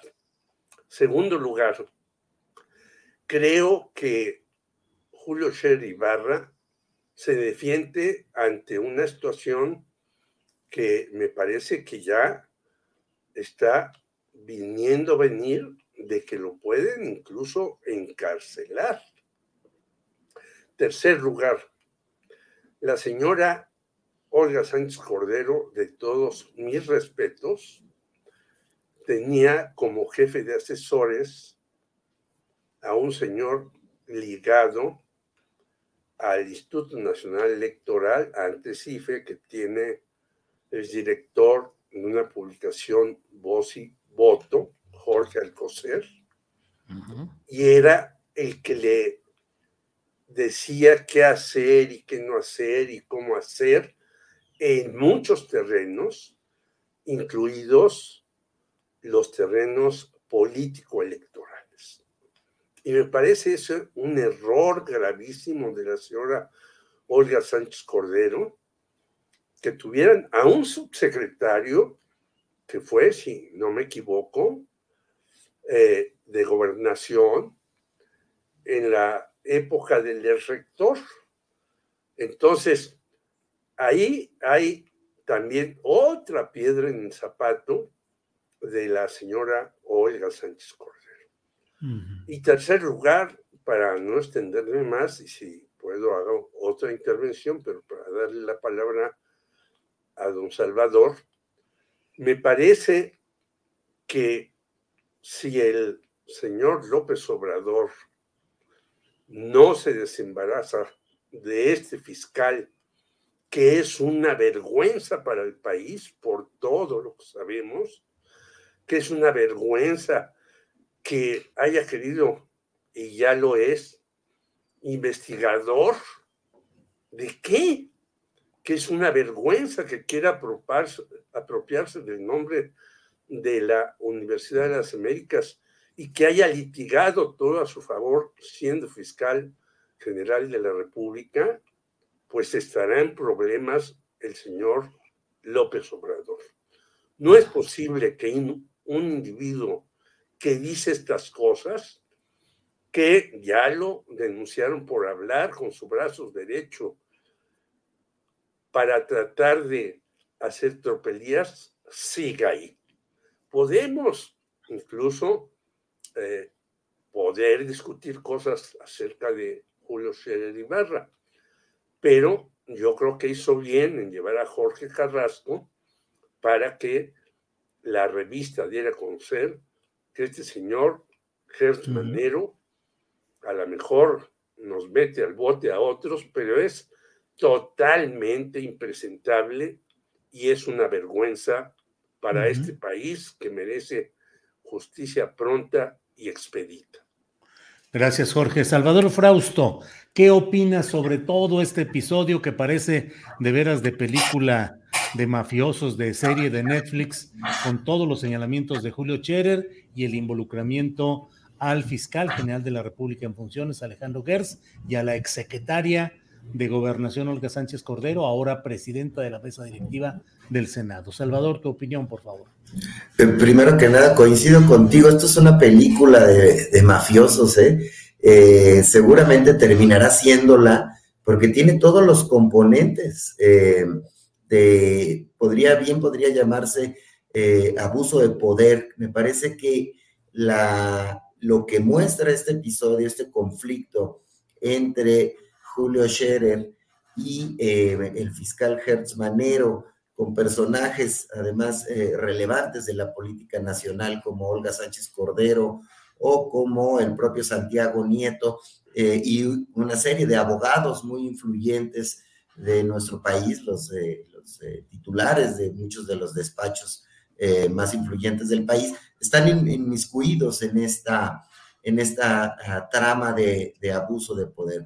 y es una lástima porque es, tendríamos que estar observando a un primer fiscal independiente, al primer fiscal eh, nombrado con unos procedimientos que parecían que lo iban a alejar de la gran influencia de los presidentes de la República, como siempre, como siempre fue, eh, los procuradores generales de la República, ah, como se les llamaba antes, pues eran cercanos y operadores a los presidentes de la República.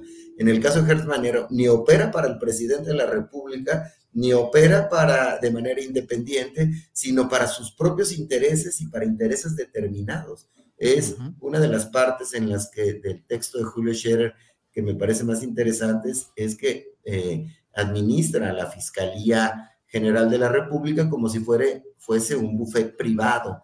Eh, ejemplos, pues ya los tenemos. Está el asunto de eh, la Universidad de las Américas, el caso la, súper lamentable de su cuñada política y de su sobrina política que sigue en la cárcel y que la Suprema Corte tendrá que administrarlo, tendrá que resolverlo, eh, nos muestran un talante de un fiscal viendo sus propios intereses o intereses determinados, pues que huelen a mucho dinero que hay ahí detrás. Y no quiere decir que el papel de esos otros personajes sea de lindos corderitos, es decir, eh, el papel de Julio Scherer, de Olga Sánchez Cordero de Santiago Nieto ha salido salpicado y eh, también tiene indicios de que habrían participado en asuntos de una lucha del poder por el poder de manera, de manera bien irregular, bien tramposa, bien de, golpe bajo, de zancadilla.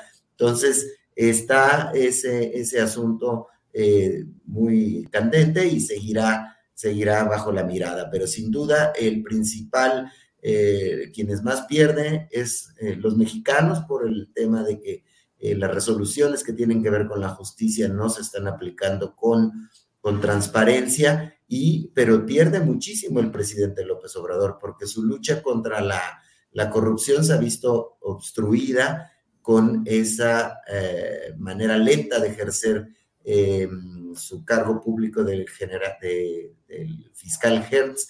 Y bueno, pues este, y ya iremos viendo qué más sigue en esta trama, pero sin duda se va prefigurando un eh, gran caso de abuso, abuso tremendo del poder que tiene este personaje que debería ser independiente en la administración de la justicia. Gracias, Salvador. Eh, Jorge Meléndez, en este mismo caso de las declaraciones de Scherer y todo lo que ha relatado, el presidente ha dicho que bueno, que es un caso judicial, que el presidente está ocupado en otras cosas. Eh, ¿Crees que se convierta en una crisis política o va a ser eh, bateado o va a ser relegado el asunto hasta que baje de intensidad? ¿Cuál es tu, tu análisis de esto, Jorge? Yo creo que lo quieren batear, pero si lo batean, va a resultar peor. Es decir, son de los asuntos que tú tienes que resolver a la brevedad, con precisión, con concisión, y si tienen que rodar cabezas, que rueden cabezas. Yo creo que el propio presidente está en una situación muy complicada porque sigue teniendo un apoyo popular importante.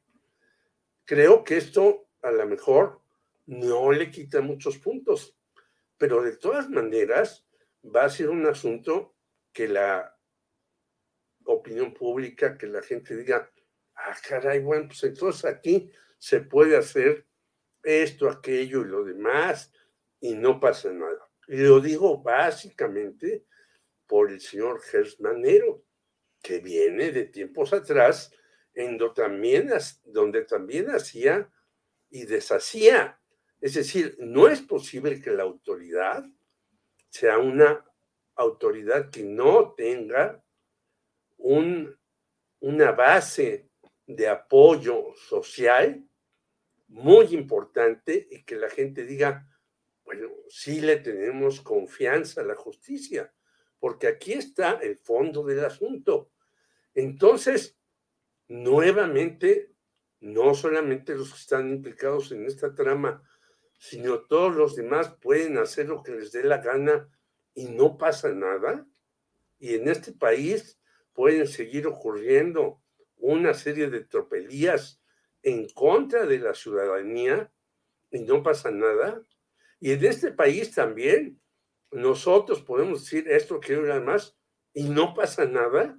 Pues creo que no. Yo creo que es un momento para parar las cosas, verlas de fondo y tratar de mejorar esto y tratar también de poner frenos a quienes están excediendo en todos los foros y en todas las formas. Creo que así le tendremos confianza a esta transformación, si no será simplemente algo pasajero y que después la respuesta se dará en contra de estos personajes que abusaron de todo su poder. Bien, Jorge, muchas gracias. Eh, Salvador Frausto, para cerrar esta mesa del lunes 21 de marzo, ¿cómo ves las cosas? ¿Habrá crisis política? ¿Habrá eh, castigos judiciales o políticos? ¿O se dejará que el tiempo se vaya llevando este escándalo cuando llegue otro y otro y otro? ¿Qué opinas, Salvador? Eh, me parece que sí, que lo van a dejar eh, correr, que es muy peligroso tratar de meter en cintura al fiscal Hertz Manero eh, y tratar de dilucidar estos casos cuando son personas tan cercanas al presidente, es decir, es Julio Scherer, es Olga Sánchez Cordero, es, es el fiscal Hertz Manero. parecería que es muy complicada la ruta, además, para para remover al fiscal tendría que pasar por el, por el Senado tendría que buscarse un acuerdo de carácter político en el que acepte eh, Manero salir. Quedan ya solo dos años y cacho, entonces me parece que se va a patear el bote en el caso de Hertz Manero y que eh, pues fue, habrá sido uno de los eh, problemas más grandes porque eh, los temas de corrupción quedarán ahí atorados, muchos de esos casos emblemáticos, incluido el caso Lozoya, Odebrecht, y bueno, pues ahí es muy, muy complicado eh, moverle al asunto, y más en un clima em, tan ríspido, eh, político como el que estamos viviendo, en el cual además hay elecciones este año importantes de seis gubernaturas, está el tema de la revocación de mandato, que eh, pues para redondear este último comentario solo diría que me llama mucho la atención el artículo que hoy publica Viri Ríos acá en Milenio sobre la revocación de mandato, en la cual, eh, pues dice la oposición eh, perezosa, está llamando a no votar, a no ir, porque eh, no quieren participar. Cuando muchos de los opositores y de la gente que participó en las asociaciones civiles, en organizaciones no gubernamentales, que hoy llaman a no votar, pues eso querían, un instrumento ciudadano donde podamos decir si queremos que continúen o no nuestros gobernantes. Eh, pero ya se dieron eh, por perdida el resultado de la consulta de revocación de mandato y entonces llaman a no votar. Son eh, una oposición, son unos demócratas caprichosos que han decidido no dar, no dar la pelea. Y bueno, pues ahí en ese, en ese escenario me parece que es en el que estamos, Julio. Bien, pues les agradezco a los dos, son las 3 de la tarde. No se vaya quien está con nosotros. Eh, regresa Adriana Buentello con más información relevante de este día. Jorge Meléndez, buenas tardes, gracias por esta ocasión y seguimos viendo cómo caminan los asuntos políticos en nuestro país, Jorge. Pues te agradezco mucho, saludos y abrazo a Salvador y a todos los demás y estaremos pendientes de ver si ocurre algo o como dice Salvador, no pasa nada y entonces regresamos al país de no pasa nada y luego se van acumulando, acumulando los problemas y cuando pasa, pues vamos a ver qué ocurre. Gracias, saludos Salvador a ti y a todos los demás. Gracias, Jorge Meléndez. Salvador Frausto, pues nos despedimos desde este hipotético país del no pasa nada. Gracias, Salvador. Eh, gracias, Julio. Un abrazo para ti para Jorge y muchos saludos al auditorio. Hasta pronto. Bueno, pues muchas gracias. Seguimos en contacto. Gracias. Son las 3 de la tarde con un minuto. Gracias por acompañarnos en esta mesa en la cual hemos analizado los temas políticos relevantes de estas, de estos días, de este fin de semana y de hoy. Está con nosotros de regreso Adriana Buentello para darnos más información relevante de este día. Adriana, son las 3 de la tarde con un minuto y ya vamos de salida del programa. Adelante, Adriana. Julio, pues hay datos interesantes. Eh, fíjate que eh, si Andrés nos puede poner esta, este tweet que acaba de publicar el Partido Revolucionario Institucional. Bueno, pues aquí en este tweet vemos como dice que México necesitaba un aeropuerto de calidad que impulsar el desarrollo de nuestro país. En lugar de eso, construyeron un edificio mal planeado como su administración. El AIFA es lo que quería Morena, pero no lo que necesitaba el país. Sin embargo, Julio contrasta mucho con el discurso que dio el gobernador del Estado de México, el gobernador priista Alfredo del Mazo, ya no alcanzó a cargarse está terminando de editar el video, pero sí llama mucho la atención los halagos, eh, se deshace en halagos el gobernador del Mazo, Julio, hacia el presidente de la República, incluso pues hace referencia que es de alguna manera precursor del trabajo de Benito Juárez. Eh, hay pues una declaraciones respecto a que es un aeropuerto de clase mundial que va a poner eh, eh, digamos, en el mapa pues, internacional, este aeropuerto va a contribuir económicamente, va a haber una serie de, situaciones de un, pues, un, aeropuerto con estas características. Así que, Julio, contrasta mucho lo que, lo que, lo que dice el, el PRI en este, en este tuit y su gobernador priista, Alfredo del Mazo. Interesante esa, esa declaración. Quiero ver si se termina de cargar el video en lo que platicamos, Julio. Fíjate que también eh, comentarles que interesante las declaraciones que ayer hace a través de su cuenta de Twitter la diputada de Morena, eh, Patricia Armendaris, porque viste que se destapó.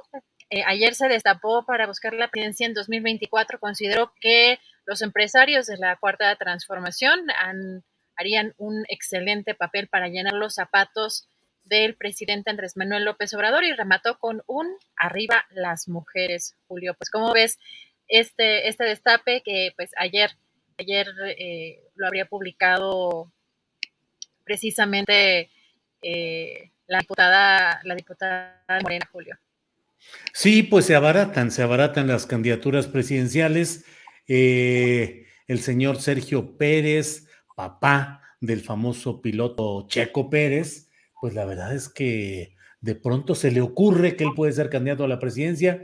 En noviembre o diciembre del año pasado dio una entrevista en la cual dijo que le pusieran el ojo a su carrera política porque iba a ser el próximo gobernador de Jalisco hace cuatro o cinco meses. Y bueno, ya cambió y dijo, no, pues ya siempre no, ya no quiero ser gobernador de Jalisco, ahora quiero ser presidente de la República.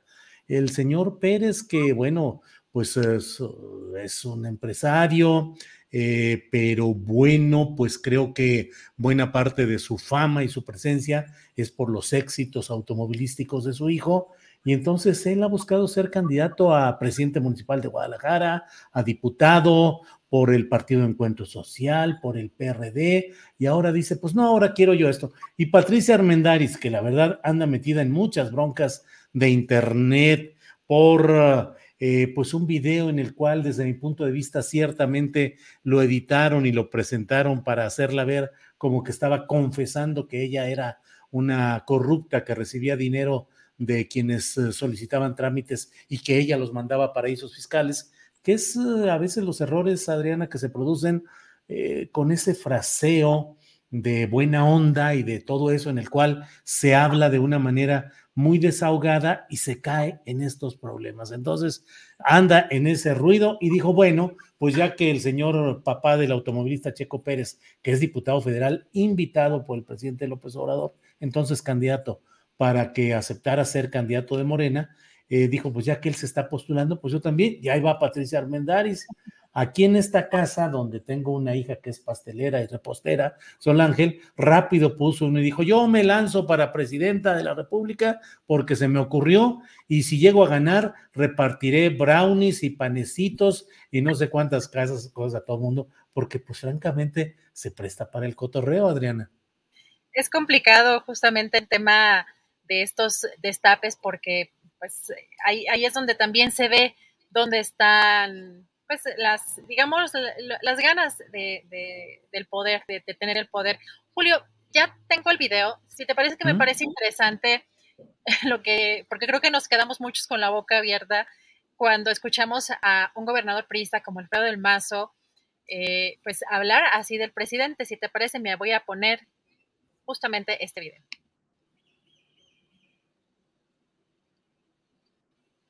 En Oaxaca uno de los mexicanos más extraordinarios y universales de todos los tiempos. Benito Juárez García, abogado de profesión y hombre recto por convicción, buscando erradicar la pobreza que conoció desde niño, construyó un legado que por su trascendencia es un referente del Pacto Federal, un pilar de nuestras instituciones y un ejemplo para todas las naciones. En defensa de la libertad y la justicia, Juárez encabezó una de las transformaciones sociales más profundas en la historia mundial. Con valentía y decisión, enfrentando resistencias internas y externas, dio a México su primera constitución liberal, reconociendo en ella el derecho a la dignidad, el respeto y la igualdad que es inherente a todas las personas. 216 años después, con el mismo espíritu resuelto y determinado, nuestro país da con firmeza un paso rumbo a este destino justo e igualitario plasmado en las leyes de reforma. El Aeropuerto Internacional Felipe Ángeles, nombrado en honor al general hidalguense que junto con el presidente Madero, enfrentó los abusos de la tiranía y murió en defensa de sus ideales. Es la obra de infraestructura más importante concluida en nuestro país durante el presente siglo. El aeropuerto reafirma la posición estratégica de México como puente económico y cultural entre el norte y el sur de nuestro continente y como impulsor de la integración latinoamericana en el nuevo contexto internacional. El Aeropuerto Internacional Felipe Ángeles está pensado como un símbolo de la cultura mexicana y de la visión transformadora que ha impulsado los avances del país durante los últimos años. Una obra de calidad mundial. El Aeropuerto Internacional Felipe Ángeles es muestra de la capacidad del presidente de México para alcanzar sus propósitos y cumplir con sus compromisos. Hoy vivimos en un país en el que nada se antepone al bienestar de los que menos tienen y en el que nadie está por encima de la justicia. A lo largo de la historia, estos dos principios han guiado a quienes están llamados a forjar el destino del país. Hoy el presidente ha demostrado que la práctica de los valores juaristas, como la ética, la austeridad, el trabajo honesto y la constancia, es el camino para obtener mejores resultados.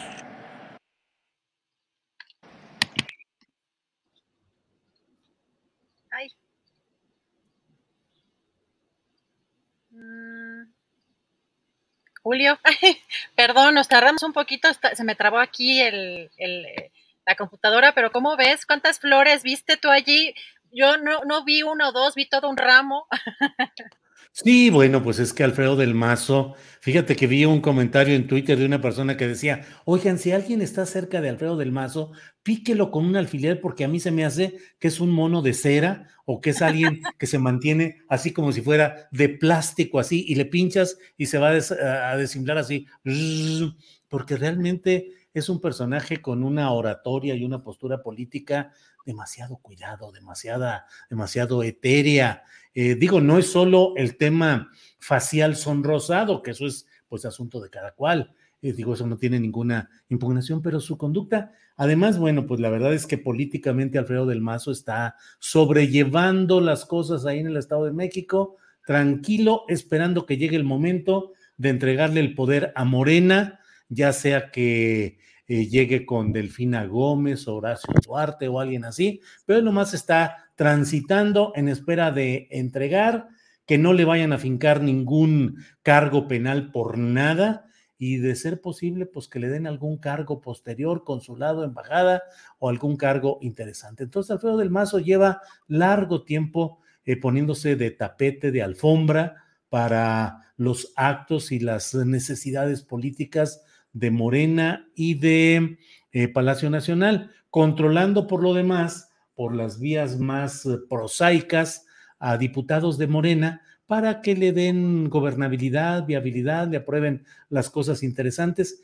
pero es muy peculiar lo que pasa ahí. Del Mazo es una alfombra al, al morenismo y a la 4T en espera de entregar el poder e irse impune. Yo así lo veo, Adrián. Así es, Julio, pues sí sorprendieron estas declaraciones. Eh, también ya vi muchas respuestas o muchos comentarios sobre, sobre lo que dijo en, Twitter, pero pues vamos a ir viendo cómo se desarrolla eh, justamente la operación, tanto del aeropuerto, pero también la parte política y todo lo que el día de hoy sigue sucediendo en torno a esta inauguración. Julio, por lo pronto, pues esto es lo, lo más relevante que pues ha acontecido este, este lunes, este lunes 21 de marzo.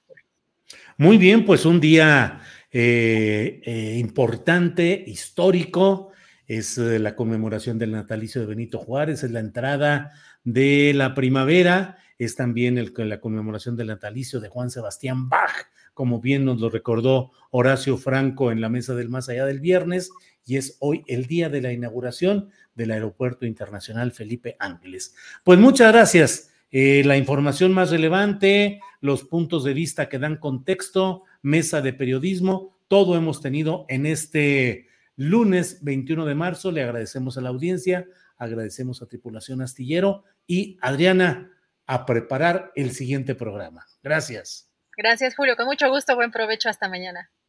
Hasta luego.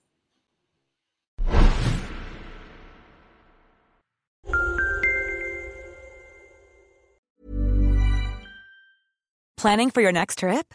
Elevate your travel style with Quince. Quince has all the jet setting essentials you'll want for your next getaway, like European linen, premium luggage options, buttery soft Italian leather bags, and so much more. And is all priced at 50 to 80% less than similar brands. Plus, Quince only works with factories that use safe and ethical manufacturing practices.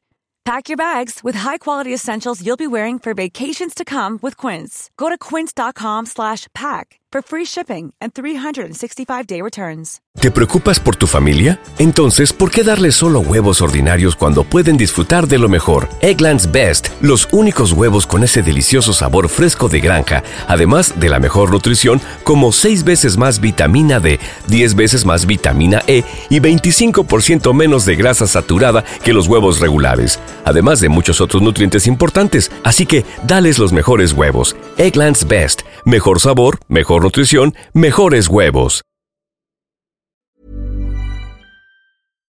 Para que te enteres del próximo noticiero, suscríbete y dale follow en Apple, Spotify, Amazon Music, Google o donde sea que escuches podcast. Te invitamos a visitar nuestra página julioastillero.com.